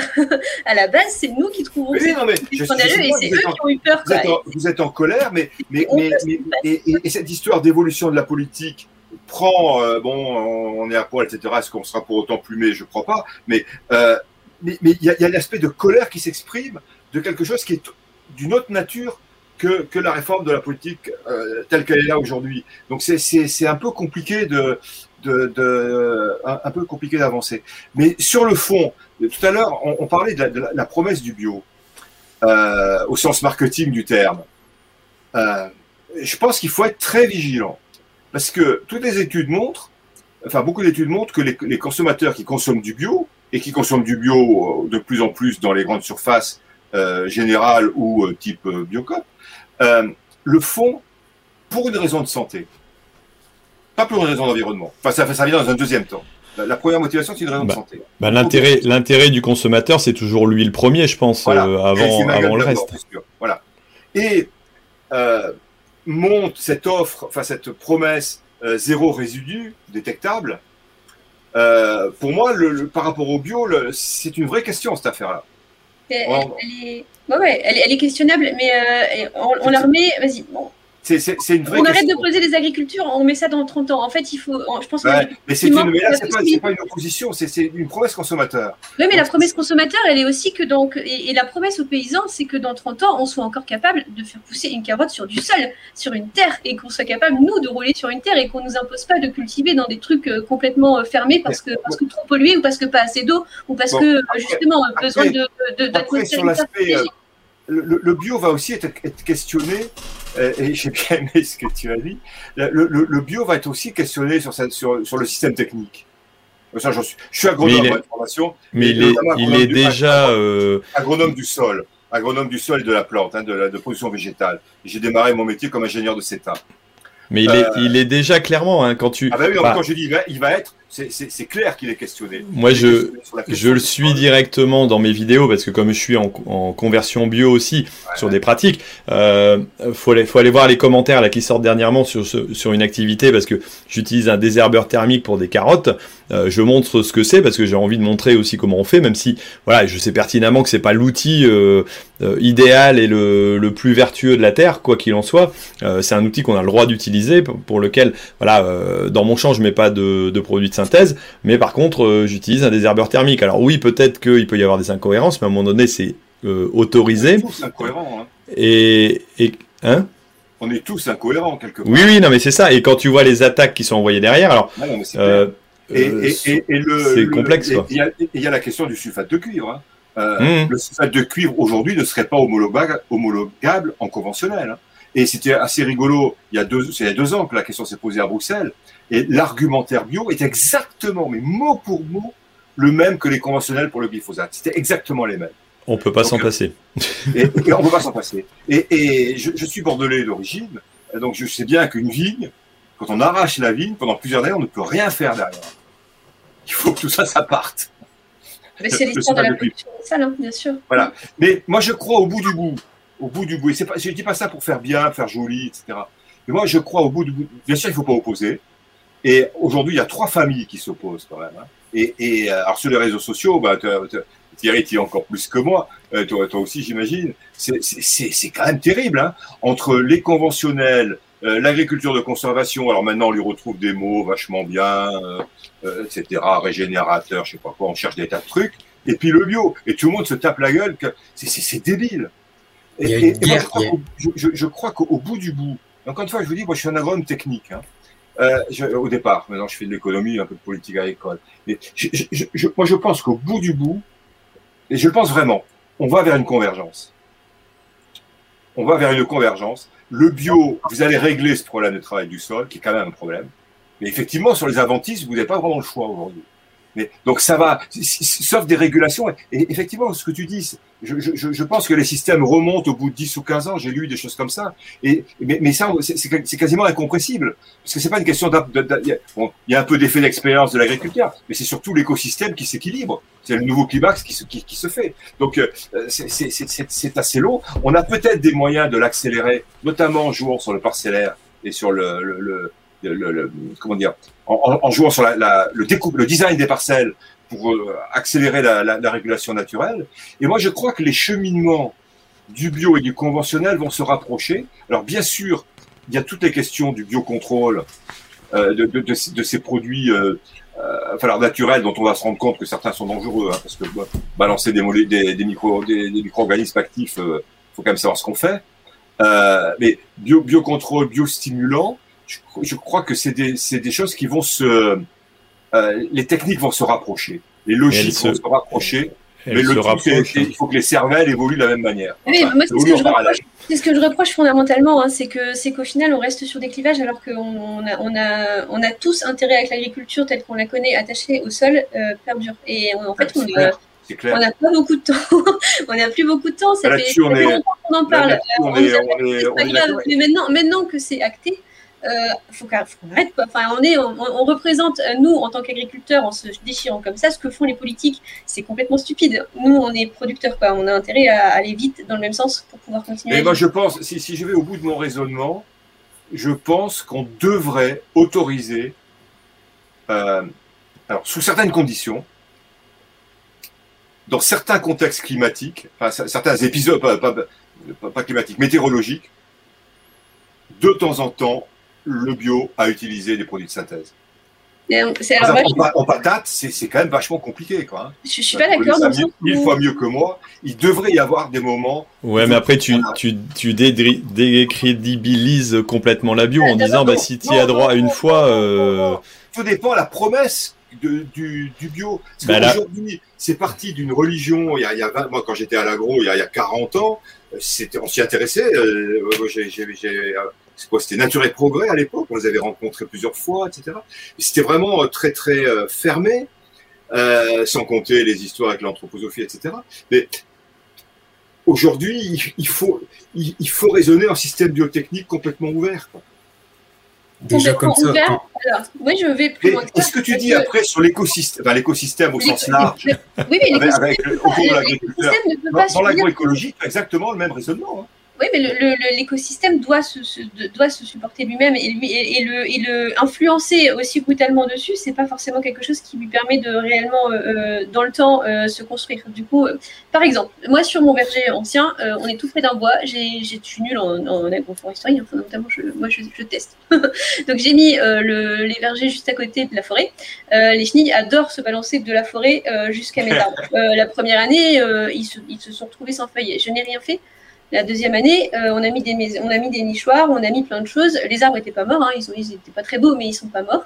Euh, euh, les coccinelles sont réarrivées, etc. Enfin, les pucerons, il y en avait moins. les mésanges, elles ont bouffé les chenilles, et c'était nickel parce qu'on avait déjà l'infrastructure, on avait déjà les, on avait déjà des haies, on avait déjà énormément mais ça, c'est vrai pour les gens qui sont en conventionnel aussi, à ce raisonnement-là. Oui, bien sûr, mais ce que je veux, ce que je veux dire, c'est que le pesticide n'est pas nécessaire en fait. la résilience du système, c'est ça qui est important. Et il y a une chose qui est super importante aussi, c'est que l'autonomie de la ferme, elle est méga importante. Même en bio, vous avez des gens qui commencent à vous vendre euh, du machin qui va restructurer ceci et du truc qui va faire. Ah bah, l'épouse de parrain papa, ça a 40 ans, ça. Mais ouais, bah, bah, ça compte. Et ben voilà, mais alors le problème, c'est que ça, la bio se dit, hein la, bio arrive, la, bio arrive sur l'économie de marché, ça devient un marché intéressant. Ah non, mais c'est clair. Non, mais c'est clair.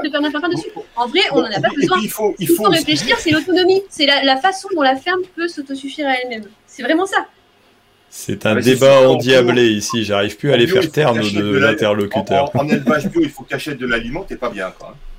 Ah bah t'es pas bien, t'es mal. Et, d'ailleurs, commencer par l'élevage, euh, avoir commencé par l'élevage et voir mes parents galérer sur le fait de, euh, voilà, il faut, il faut, réussir à être autonome et en fait on va adapter notre cheptel à la surface qu'on a et pas à l'inverse.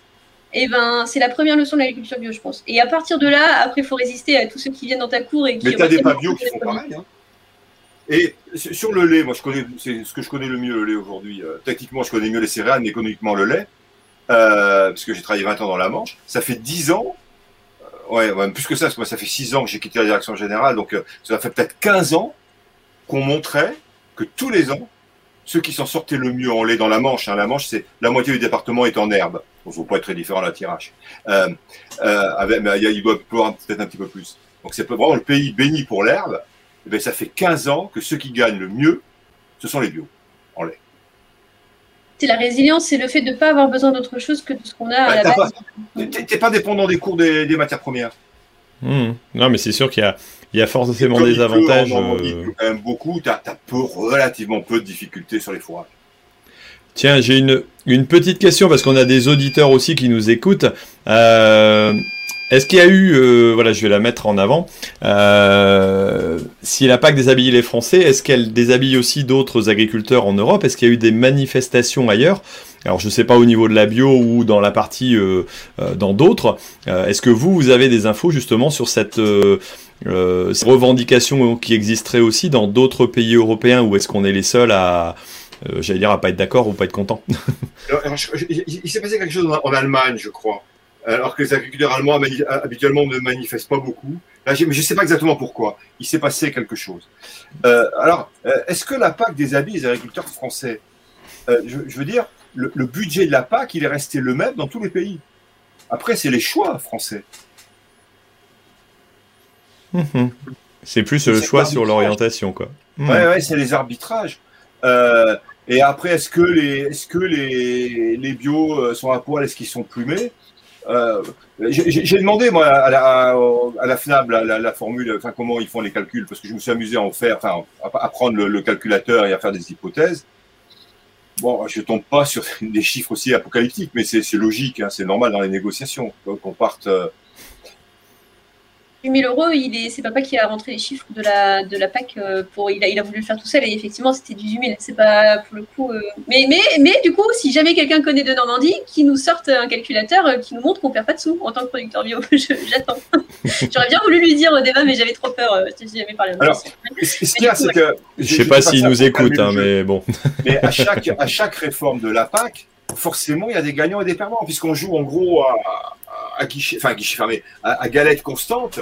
Alors traditionnellement, on faisait des transferts, ça, a passé parce que les gros céréaliers depuis 20 ans, on leur appliquait toujours un petit peu pour le remettre euh, un peu partout. Euh, bon, et là, le ministre, et à mon avis à juste titre, euh, il a dit ça suffit parce qu'effectivement, il y a des zones céréalières qui se retrouvent quand même aujourd'hui. bon, alors peut-être qu'il faut changer les systèmes techniques, notamment dans les zones intermédiaires où on a fait trop de végétaux vraisemblablement, mais donc il, a et là il en a repris euh, dans la filière bovine et en gros, euh, euh, enfin en gros la filière bovine où, la fois d'avant on en avait basculé énormément et sans doute trop. donc on va vachement bien en vache, c'est cool la vie. voilà, on... Mercedes. Hein. Et puis là, avec tu, tu, vas retrouver une aide, je sais plus combien, enfin, c'est pas fixé là, mais sur les vaches, ils augmentent la prime laitière. Là.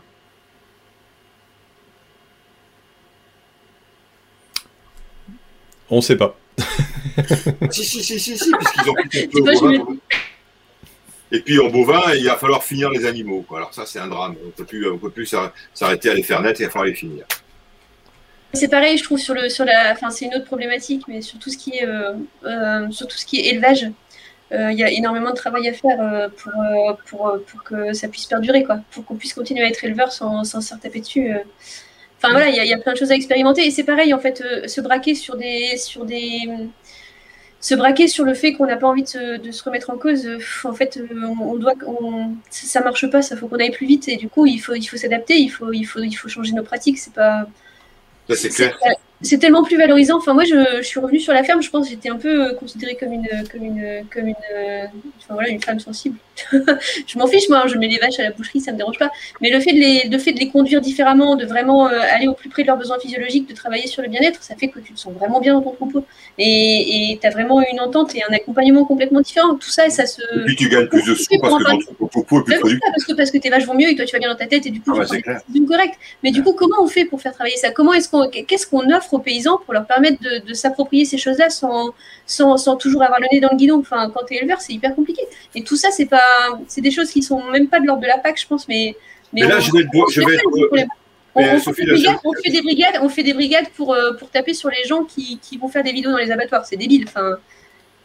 Hum. Mais après, enfin, je vais être un peu brutal, pas, pas après toi, mais euh, un, agriculteur aujourd'hui, c'est un chef d'entreprise, c'est quand même aussi à, lui de, de, prendre un peu de temps pour réfléchir et pour. Euh, je ne vais pas dire que les agriculteurs sont bêtes, hein, je ne le crois absolument pas.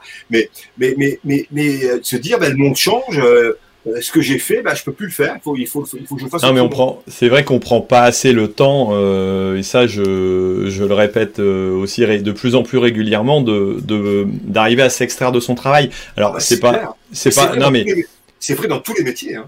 Mais c'est alors, est-ce que c'est vrai dans tous les métiers? Mais en tout cas, c'est vrai qu'en agriculture, moi je le remarque, euh, de prendre le temps d'arriver à prendre du recul pour analyser son exploitation, euh, son entreprise, sa ferme, euh, ses terres, son, son, élevage, voir si, si ça va bien, euh, bah, c'est pas forcément évident. Alors moi souvent on me reproche, on me dit bah Thierry t'es pas souvent dans ta ferme, t'es souvent à l'extérieur, mais ça me donne au moins euh, la possibilité euh, de voir un petit peu quand je rentre aussi les choses différemment, parce que même, même ne serait-ce que partir un week-end, même en vacances de temps en temps, ou à réfléchir à dire bah tiens tout ce que je fais dans la semaine, il faudrait peut-être que je m'organise pour le faire différemment et puis essayer de d'optimiser un peu mon temps plutôt que euh, que de bosser euh, voilà euh, bille devant et à réfléchir à ce qui va arriver demain et non pas ce qui va me tomber dessus en prévoyant un petit peu les choses. C'est vrai qu'on le fait pas assez comme tu dis Jean-Marie peut-être enfin Peut-être que c'est le cas dans beaucoup d'entreprises, mais en tout cas dans les entreprises agricoles, moi j'invite tous ceux qui nous écoutent à, essayer de prendre du recul. C'est pas facile, c'est pas facile de prendre du temps lorsqu'on est dans un élevage, qu'on a beaucoup de boulot, mais à un moment donné d'arriver à dire ben, si je peux prendre quelqu'un pour euh, en service de remplacement ou euh, réfléchir, euh, sortir, aller en, réunion, côtoyer d'autres personnes, je pense que c'est le meilleur moyen de, de pouvoir voir d'autres choses aussi. C'est comme ça qu'on fait évoluer son, son système, que ce soit en bio, en agriculture de conservation des sols.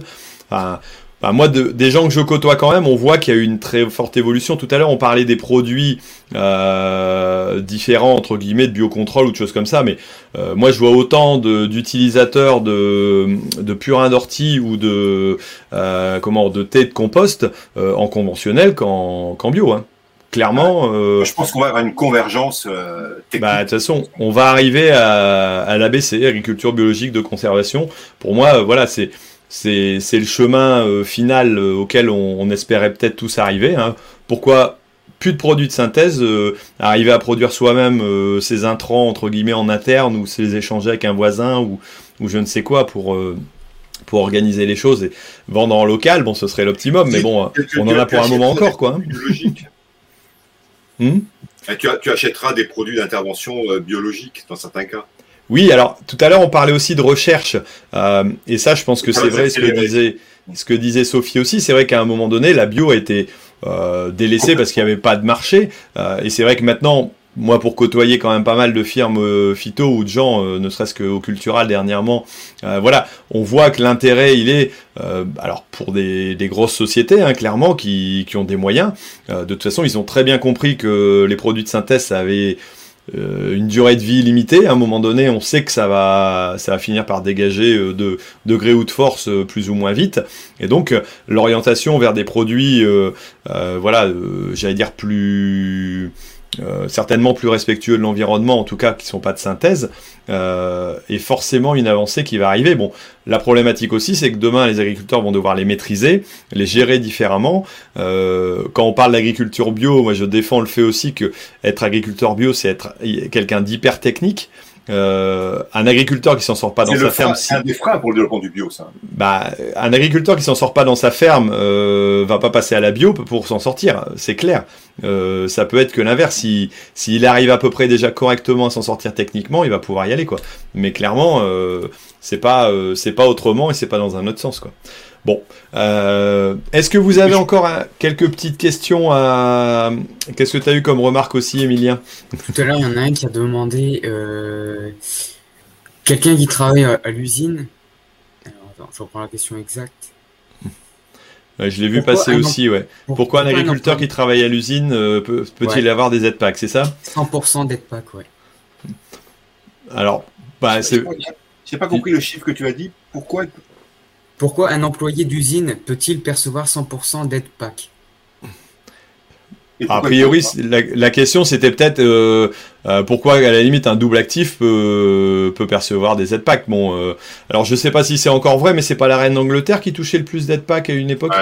Et le prince de Monaco, ben dans l'Aisne, chez toi dans l'Aisne, là il y a une grosse propriété du prince de Monaco. Hein. Hmm, ça fait partie des plus gros bénéficiaires de la PAC, on va dire. Bon, bah ça c'est quand c'est à l'hectare, c'est à l'hectare, quoi. Je crois que. Bon, dit, il y, a, une avancée que je ne connais pas parce que, enfin, ils sont en train, ils n'ont pas conclu, je crois. Mais euh, sur sur l'histoire de l'agriculteur actif, euh, en, fait, on appelle ça l'agriculteur actif, c'est en gros qui a droit aux aides, quoi. Mais quelqu'un qui est plus, alors que le prince de Monaco, que bon, ça peut se discuter, mais mais que euh, en même temps, qu'est-ce que c'est qu'être qu'est-ce que c'est qu'être agriculteur aussi Est-ce qu'on peut gérer sans participer à l'ensemble des travaux. Euh, euh, il y a bien des gens qui font les travaux sans gérer, hein. ils font gérer par d'autres. ouais, après, après sur la question de la définition, est-ce qu'on peut reprocher à quelqu'un d'être double actif lorsqu'il a bah, une exploitation qui permet pas Il y a des régions dans, lesquelles c'est ancestral, ça. Ça c'est. Hmm? Après, c'est pour revenir sur le bio. Le consommateur est-il prêt à payer les produits bio? Sophie, dis-nous, est-ce qu'il euh, est prêt à payer? Euh, ça, dépend. je, pourrais, je pourrais prendre euh, comme les produits d'assurance. c'est horrible. Hein oui, bah alors vous, voulez vous sentir bien et vous êtes de classe moyenne, consommer bio Non, en, fait, en réalité, je pense que tout le monde voudrait pouvoir consommer bio un petit peu. Enfin, on est dans un, on est dans, on est quand même dans un système de renversement de valeur où le consommateur euh, change et où euh, à la fois le fait de préparer un bon plat cuisiné, ça devient quelque chose de valorisant, alors qu'avant euh, préparer un plat surgelé, c'était tout, c'était tout aussi bien et ça montrait qu'on était actif. On est sur des renversements de valeur, je ne sais pas exactement où on va. Je pense que les gens sont prêts. En réalité, nous, ce qui se passe, c'est et d'ailleurs à la fois c'est chouette et c'est toujours un peu un peu compliqué. Euh, quand les gens viennent nous vendre nous acheter des légumes, en fait, euh, ils sont ils sont ils sont contents de mettre le prix. Enfin, ils savent que nous, ça nous permet de ça nous permet aussi de faire des courses, ça nous permet de ça nous permet de bah, d'investir dans des graines pour planter des carottes qui pourront qui pourront manger euh, l'hiver d'après. En fait, il y, a, quand même cette logique de participer dans on parle d'écosystème, bah, participer d'un système monétaire qui est du, de, l'ordre du local aussi quoi. Et du coup, l'argent que la coiffeuse va me donner parce que je vais donner une carotte, je vais la remettre dans la coiffeuse parce que je vais aller me faire couper les cheveux. Et, ça, c'est quelque chose quand les gens euh, commencent à s'y mettre et ont les, les moyens de le faire, c'est hyper valorisant en fait, de faire partie, de se sentir refaire partie d'un monde humain, quoi, où de l'humain à l'humain, ça circule et, ça se connaît. Et, ça, c'est chouette. Et du coup, ça, les gens peuvent le faire. N'en demeure pas moins que euh, la grande surface, c'est quand même un truc qui est plus pratique. Et, euh, et du coup, consommer bien en grande surface, moi, ça me pose quand même un peu question. Parce que là, en termes de maintien des prix, on n'est pas sur la même. Euh, pour nous, on n'est pas sur le même bras de fer. Il y a une question de circuit court aussi. Oui, ouais, bah c'est ça. C'est là on, quitte le circuit court et puis on va, on va, euh, on va vers un autre marché, comme tu, comme vous disiez euh, tout à l'heure, quoi. Ça change de, le, marché change. Est-ce qu'on saura maintenir les choses? Ça dépend le nombre de paysans qui sont en bio. Ça dépend le nombre de paysans qui sont prêts à se saisir de leur avenir, de leur filière et de leur porte-monnaie et qui sont prêts à vraiment y aller, quoi, et à pas craquer et à vraiment se dire que ce qu'on produit, ça doit être vendu et on doit s'en sortir. Et on ne peut pas le vendre à n'importe quel prix. Et c'est les grandes surfaces ont l'air d'être un peu dans, ce, dans, ce, dans cette com-là. C'est à nous de faire en sorte que ce ne soit pas une com, mais une réalité. Euh, voilà, libre, libre gens motivés de se saisir de la question. En tout cas, ce que je trouve, moi, c'est que les paysans, ils se saisissent pas assez de ces questions-là et ils se laissent trop facilement euh, euh, dicter. Ben, ok, c'est la loi du marché, mais qui produit quelque chose sans jamais savoir combien il le vendra réellement Franchement, c'est un truc de fou, quoi. Euh, je sais pas comment c'est arrivé, je sais pas comment on en est arrivé là, mais. il, faut, euh, il faut être fou pour être agriculteur, donc ça, c'est. non, mais c'est le seul métier aussi où on dit vous pouvez faire des heures parce que vous êtes passionné. Enfin, personne le dit, quoi. Moi, moi, à chaque fois que je vais dans une asso ou à chaque fois que, que, je vois quelqu'un qui vient travailler pour moi, il le fait par passion peut-être, mais parce qu'il est payé pour l'heure qu'il a passé nous non. Donc, encore une fois, euh, là, il y a des questions, on, a le droit de se les poser, on a le droit de les revendiquer. Et je pense aussi que le, syndicalisme, quel qu'il soit au niveau agricole, il est très important, mais il doit rester pour les producteurs et c'est les producteurs qui doivent s'en saisir. Et euh, il ne faut pas qu'on laisse toujours aux autres le, soin de nous défendre ou de nous faire être ou de nous laisser exister. quoi. Et donc, du coup, pour les plus pauvres, pour ceux qui ont moins de moyens sur l'agriculture biologique et qui ont plus de mal, euh, on, réfléchit avec les histoires de sécurité sociale alimentaire, etc., à faire en sorte que, que l'alimentation devienne quelque chose qui soit aussi un droit. Quoi. Et c'est très, je suis pas calée sur la question. C'est des choses qu'on commence à travailler un peu en région et, que, que j'aimerais bien moi travailler encore parce que parce que ça me fait mal au cœur de voir que voilà, que c'est pas accessible à tout le monde et que c'est un fait, que ce soit bio ou local hein, d'ailleurs. Et voilà, du coup, c'est en réflexion. Il y a peut-être encore trop d'importation de produits. Ouais, bah ça c'est le. Oui, bien sûr. Quand on parle de restauration collective et qu'on parle sur les 20% de bio, bah, si les 80% d'autres c'était du local, euh, les gars, on vivrait tous. Hein. Pas de problème, on serait bien payés. Donc euh, voilà, il faut, arrêter. Euh, il voilà, y, a des questions sur lesquelles on aime bien que, les, que les gens se fritent pour éviter qu'ils s'accordent trop et qu'ils essaient trop de, de revendiquer des choses ensemble.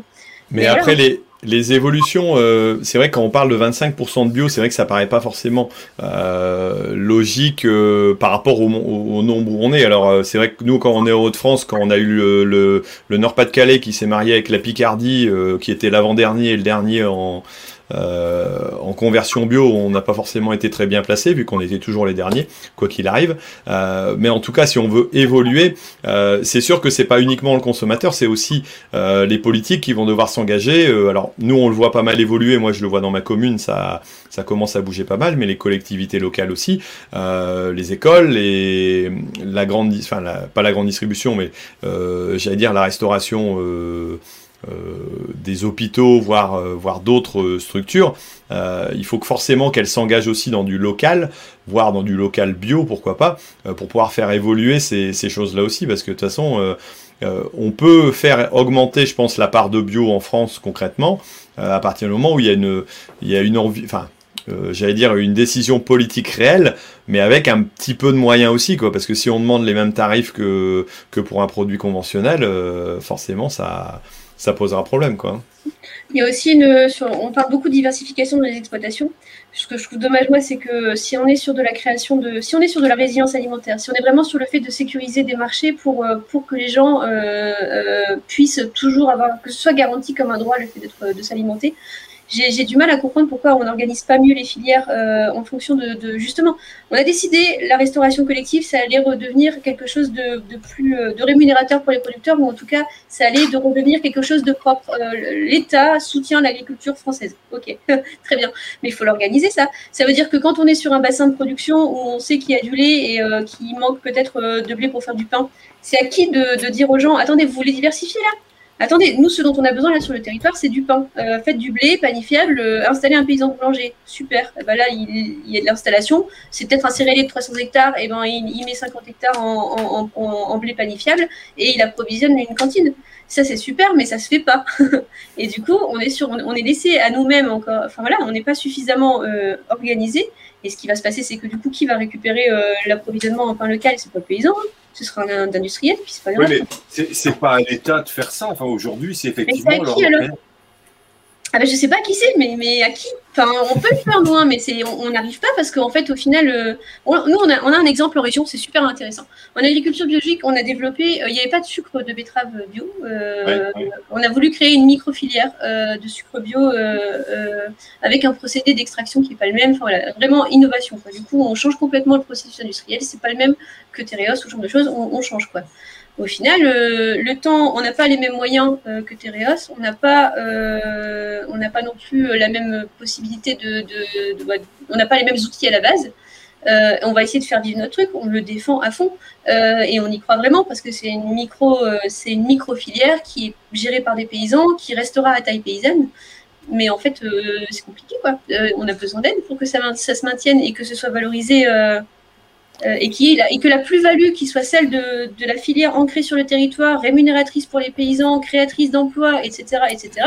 Ça, euh, malheureusement, si c'est pas la société civile qui le paye, enfin l'État, qui cette plus-value-là? Parce que nous, on peut pas tenir le choc nous face à face à face à d'autres groupes. Bah, l'accompagnement des filières est nécessaire. Euh, enfin, on le voit. Après, on, est, en train de, critiquer les, anciens modèles qui ont été mis en place par les agriculteurs, les COP ou les grandes structures, qui, qui sont devenus des modèles trop, euh, qui ne sont plus assez en rapport avec euh, leurs adhérents, hein, clairement. Mais comme, dans toute structure qui, grossit trop, il y a un moment donné, c'est la bah, limitation. Mais c'est très difficile parce que dans un contexte national ou mondial, on ne peut pas ne pas grossir. Du coup, comment on fait pour limiter ça pour que ça reste des outils qui appartiennent aux producteurs? Là, euh, de Normandie, en disant. Euh, on a bien vu avec Kereos que ça reste quand même les producteurs qui ont la, la, la, décision au final, quand même. Ouais. ouais. Et pour revenir sur les cantines, est-ce que. est-ce qu'il faudrait faire un repas bio? Il y a une question qui a été lancée là-dessus. Est-ce qu'il faut faire des repas bio obligatoires? Parce qu'ils ont, ils ont lancé aussi un moment les repas végétariens. Ouais, bon là c'est un autre, c'est un autre souci. Moi, je, préfère le repas bio que le repas végétarien, franchement. Il n'y a pas de doute. On peut axer sur le repas français. Ça, serait, ça peut être déjà pas mal. Alors on va dire un repas flexitarien, enfin un régime flexitarien moi, sur, sur l'histoire du repas végétarien, j'ai un peu évolué. Au début, ça me faisait absolument bondir. Alors, après, je me dis, mais bon, on sait quand même qu'il il faut qu'on consomme un peu moins de viande globalement, euh, à la fois pour la santé et, euh, en même temps pour l'environnement. On, on, sait que les accords de Paris, on les respectera pas si on diminue pas les, émissions de gaz à effet de serre de l'agriculture, il n'y a pas que le stockage du carbone, il y a aussi les émissions. Euh, bon, donc c'est euh, voilà, compliqué cette affaire-là. Et donc habituer les gens à, manger un repas équilibré euh, qui soit comment plus diversifié, je me dis finalement c'est peut-être pas peut-être pas si con que ça, même si la motivation au départ n'était pas celle-là. Euh, ouais, le problème c'est le message qui est donné. Euh, je, suis d'accord, je suis d'accord avec toi en disant euh, de dire qu'on n'a pas, qu'on n'est pas obligé de manger de la viande à tous les repas, c'est clair. c'est pas, c'est pas, c'est pas une obligation, mais mais tu le fais. Mais tu, mais tu le fais pas pour entre guillemets la cause voilà enfin des, des causes ou des ou des idéologies parce que ça devient ça devient presque une idéologie c'est c'est là où le c'est là où, avec cette question. Où moi je suis, d'accord de dire on peut, on peut accepter de manger euh, pas de viande à un repas. Euh, c'est, j'allais dire, c'est tout à fait euh, logique. À la limite, dans une alimentation saine, on peut, on peut très bien faire ça. Mais c'est vrai qu'après, selon la façon dont on le présente et pourquoi on l'annonce, Là, il y a un autre problème, quoi. C'est bon après ça. Pour moi, c'est exactement comme pour le vin. Et je, je disais, je suis d'un pays du vin. Euh, bah, Aujourd'hui, on consomme moins de vin, c'est clair. Je ne sais plus les proportions, mais c'est impressionnant la, la, la, la, diminution de consommation. Mais on consomme beaucoup, beaucoup mieux de vin. Et puis les mmh. euh, bon, aujourd'hui, pour trouver une piquette, il faut être fort, quoi. Hein, mmh. le, le, niveau de vin a quand même sacrément augmenté. Quoi. Alors moi j'ai une j'ai une réaction que je vais faire par rapport à un, message qui a été mis par Alexandre.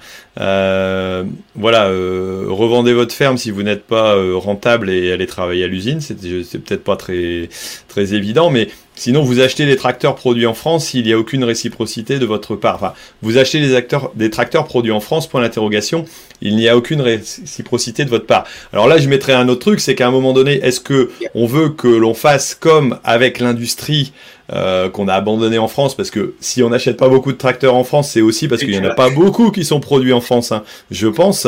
Euh, il y a peu d'usines quand même. Euh, euh moi, j'en connais deux a priori, une qui est bah, quasiment en montage. L'usine Renault. Voilà, t'as as Le Mans euh, qui est.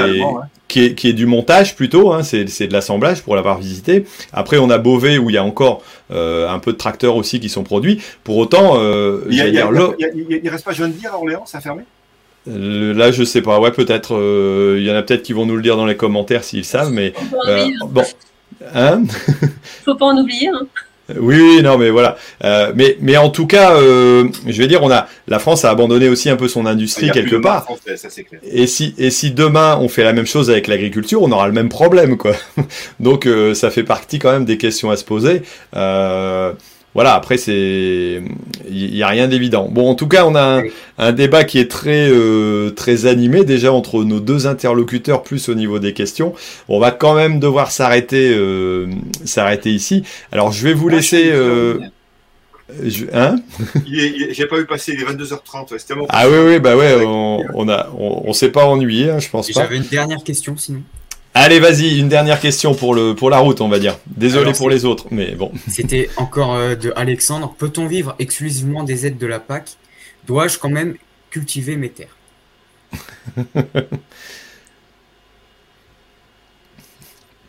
Peut-on vivre exclusivement de la PAC Je sais pas, celui qui vit exclusivement de la PAC, à mon avis, euh, il doit pas, il doit pas s'en sortir. Euh, après, peut-être que certaines évolutions ont fait que des exploitations sans PAC euh, ne peuvent pas euh, subvenir dans l'état actuel des choses. Alors, après, euh, quand on parle de déprise dans certains secteurs, ce qui n'existe pas dans nous dans notre secteur, mais l'abandon de terre, il est quand même plus réel que, ce qu'il était il y a il y a 30 ans, je pense. Hein. Je sais pas, je sais pas. Les, aides PAC, alors après, on dit c'est plus de la moitié du revenu, tout ça. Je trouve que ça veut pas dire. Enfin, pas sûr que ça veut dire grand chose. Les aides PAC, globalement, c'est 15% du chiffre d'affaires. Donc ça veut dire qu'il y a 85% du chiffre d'affaires qui sont le boulot, quoi. Non, mais quand même. voilà. Alors, il y a des gens qui vivent de la PAC. Hein. Il, y a, des systèmes qui vivent que de la PAC. C'est très particulier. Euh, c'est euh, ben, les gens ont mon âge ou un peu plus, qui ne prennent pas leur retraite, qui font faire leur boulot, voire voir euh, enfin le, boulot et les produits, enfin tout, tout, et eux, eux, ils gardent les DPU. Enfin, c'est plus les DPU, mais je sais plus comment ça s'appelle. Mmh, mmh. Ils gardent les aides à l'hectare. Et c'est plus, plus important que leur retraite. Et ça bloque tout. Ouais, alors là, c'est particulièrement vrai dans les zones de montagne aujourd'hui. Alors là, c'est la réforme de 2014. Alors là, on, va attaquer un autre sujet, c'est la réforme du foncier. mais, mais en tout cas, il y a, y a, un gros sujet dessus aussi. Oui, c'est vrai que c'est il y a un gros sujet. Euh, bon, avant de vous laisser une dernière, euh, un dernier sujet, apparemment, on me dit que oui, il y a John Deere qui fait, mais alors, a priori uniquement des moteurs en France. Et c'est vrai qu'il y a Kubota, euh, voilà. Euh, qui, qui est installé sur euh, Dunkerque, si je me trompe, ou Calais. Euh, voilà, donc Ah, c'est pas chez toi et tu l'as pas dit. dis donc, ça c'est grave. Bah écoute, tu vois, en plus j'en ai essayé un il y a pas si longtemps que ça, donc voilà, mais c'est Désolé en tout cas, euh, mais on peut pas, on peut pas tout savoir. Mais bon, après, est-ce que ce sont des tracteurs français ou pas? Dans ce cas-là, euh, là, la question se pose aussi. Ça devient... Juste pour élargir complètement le débat, euh, la question de la souveraineté, dont on nous rebat les oreilles là fortement, la souveraineté agricole, souveraineté alimentaire. En fait, en gros, on n'a pas véritablement de problème sur la production par contre, on est complètement dépendant sur l'amont de l'agriculture, sur les machines. On importe les deux tiers de nos engrais. Hein, on importe quasiment tous les engrais, bah oui, tous les engrais euh, de, phosphate, on n'en a pas, donc on ne va pas les inventer. Et là, c'est des arguments pour le bio, tout ça. On, importe une grosse partie de la potasse, parce que les, potasses d'Alsace, il n'y en a plus. Donc on les importe un peu d'Europe, ça. Euh, les phosphates, ça vient beaucoup du Maroc, hein, puisque je ne sais plus combien, une grosse partie des réserves mondiales sont au Maroc. Et l'azote, on, en apporte les deux tiers. Euh, bon, la semence, là, on est, euh, on est le premier exportateur mondial de semences. Mais le, les phytos, par exemple, on importe quasiment tout. Bayer et tout ça sont des assembleurs. Mais c'est comme la chimie, hein, c'est comme la, c'est comme la pharmacie. On importe les, comment on appelle ça, les matières premières, les molécules les, matières actives. Les matières actives, on les importe pratiquement toutes. Donc on est très dépendant et on est aussi dépendant, dernier élément, là on en parle, en, euh, dernier élément, on est aussi dépendant pour la main-d'œuvre, notamment sur les récoltes saisonnières, enfin les, les saisonniers pour les récoltes de fruits et, fruits et légumes. Enfin de fruits. Hmm. Sur certains secteurs, ouais, forcément. Hmm. Donc on est très dépendant sur la dimension amont de l'agriculture. Sur la production, non, on exporte la moitié de nos céréales, 40% de notre 40% du lait, on, est, euh, on est fortement exportateur. Après, ça, c'est un, tout un, débat, est-ce qu'il faut continuer à l'être? Je pense que oui, mais c'est quand même à mettre en question pour une autre fois. Allez, je vais laisser la parole une dernière fois euh, à Sophie aussi. Alors, euh, j'ai un petit commentaire qui vient, qui vient de passer sur les, les, conjoints. Il ne faut pas oublier les conjoints collaborateurs qui, eux, travaillent aussi et n'en vivent pas des aides PAC. Bon, c'est Carla, a priori, qui a envoyé ça. Euh, mais les conjoints collaborateurs, ça pourrait être aussi des époux et non pas seulement que des épouses. Parce qu'il existe aussi des... voilà. Euh, dis-nous, Sophie, est-ce que tu as encore une petite, euh, petite chose à nous dire, une petite conclusion avant de, avant de nous quitter? Parce que je pense qu'on va, on va arrêter là quand même. On pourrait en discuter, je pense, des heures, mais le sujet est intéressant et passionnant et on voit que tu es passionné, mais voilà. non, mais je pense que c'est important de pouvoir. Euh, du coup, si on n'a que la passion, autant pouvoir, le, autant pouvoir la défendre vraiment tout en restant respectueux des uns et des autres. et du coup, le bio ou pas bio. Le la, si, on peut être aussi conventionnel et, acheter des produits bio parfois. Euh, du coup, la FNAP lance euh, une nouvelle euh, campagne sur le, thématique à poil, mais aussi pour les consommateurs du coup, puisque dans notre vocation, on n'est pas simplement des producteurs, mais il y a aussi tout l'aval qui nous intéresse et aussi les citoyens. Du coup, voilà, les citoyens sont amenés à se mettre à poil s'ils le souhaitent sur les réseaux sociaux en interpellant Macron. Voilà. D'accord, et eh ben ça, sera la conclusion. S'il y en a qui veulent euh, venir participer à l'émission à poil, pourquoi pas? Je ne sais pas si j'aurai le droit de le passer parce que ça risque d'être euh, bloqué sur certains réseaux. Mais en tout cas, euh, pourquoi pas Voilà, donc euh, un petit appel à l'action euh, de la part de Sophie. Alors, si on veut avoir des informations justement euh, au niveau de la, de la FNAB ou, tout simplement de, de l'agriculture biologique ou de la conversion, pourquoi pas, pour ceux qui s'y intéressent, comment on se renseigne?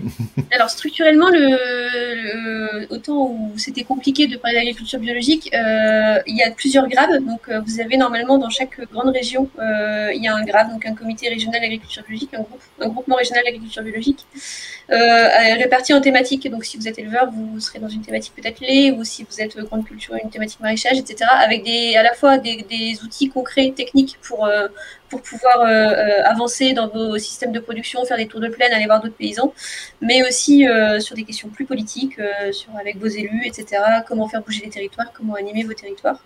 La, Fédération nationale d'agriculture biologique, donc elle, rassemble tous les grades, et c'est vraiment une, une façon hyper importante. Et c'est ça qui manque aussi peut-être euh, d'une certaine façon. Euh, euh, c'est la, le, fait de pouvoir faire remonter du terrain. On se rencontre en fonction, comme on est sur des écosystèmes hyper hyper localisé. Chaque ferme est vraiment différente. Euh, et les, mécanismes ne sont pas les mêmes, les choses qu'on fait ne sont pas les mêmes. Ça permet vraiment de faire remonter des réalités de terrain très différentes euh, entre, par exemple, euh, les agriculteurs bio des Hauts-de-France et le, les, agriculteurs bio de Nouvelle-Aquitaine.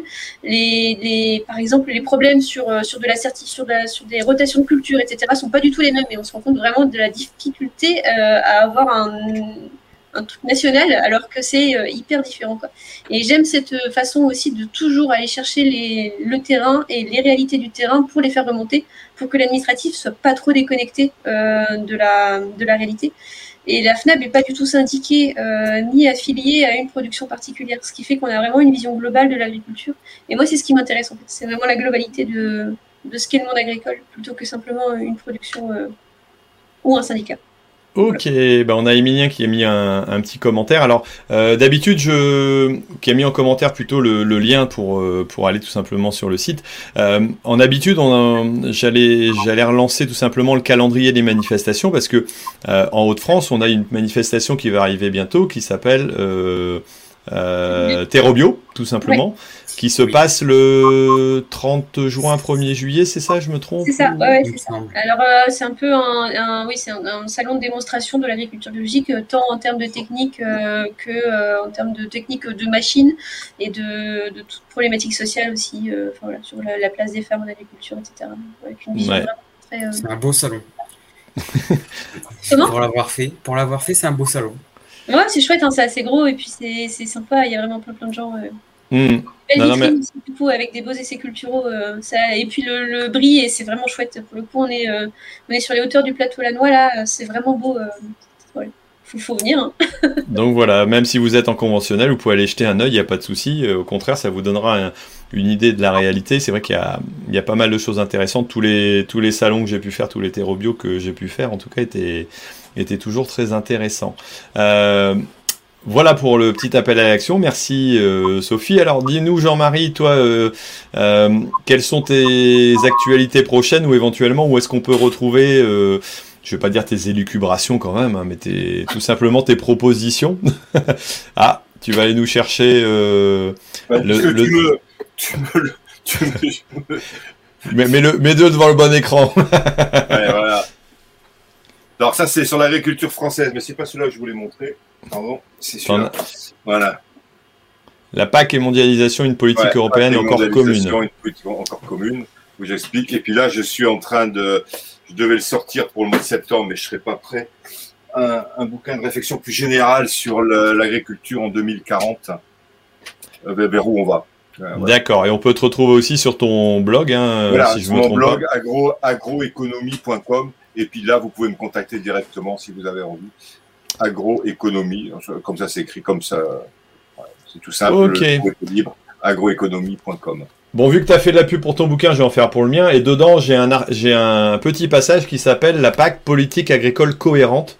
Euh, voilà, on me l'avait corrigé, mais non, j'y tenais à ce que ce soit euh, indiqué comme ça.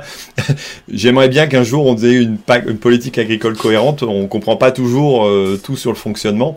Bon, j'espère qu'en tout cas nos auditeurs ont pu essayer de mieux comprendre les tenants et aboutissants. Pourquoi, voilà, l'agriculture bio défendait aussi son intérêt. Comment ça va se passer pour pour demain? merci à nos deux interlocuteurs que j'ai pas eu trop de mal à animer, hein, vu qu'ils se sont animés presque tout seuls, c'était très bien. et puis, euh, bah, merci à Emilien pour, euh, pour la modération, merci à Kélian aussi qui était derrière. Guillaume euh, pour la technique et puis tous ceux qui ont participé, qui ont voilà, qui ont qui ont posé leurs questions, qui ont donné leur avis, euh, fut-il en désaccord ou en accord avec avec certaines idées, mais en tout cas voilà, c'était c'était encore intéressant. J'avais dit que ça allait durer moins longtemps. Oui, on a fait qu'une heure 48 au lieu de deux heures, donc ça va, on est vraiment dans les temps, quoi. mais, mais le sujet est intéressant. Et euh, je vous citerai pas le, le prochain rendez-vous, si ce n'est qu'il va se passer donc dans 15 jours. Euh, parce que je ne suis pas encore certain de la thématique qu'on va aborder. Voilà. Mais en tout cas, euh, merci à vous d'avoir été présents. Euh, nous, on va rester en off euh, deux minutes pendant après le après le générique pour simplement débriefer un petit peu. mais en tout cas, je dis au revoir à tous nos tous nos auditeurs et puis à une prochaine. et surtout, ah, je vois, il y a Simon là, c'est sympa. Il nous dit bravo à vous quatre. C'est sympa ça. Eh ben merci. Ça sera le, le mot de la fin. Allez, au revoir à tout le monde. Au revoir.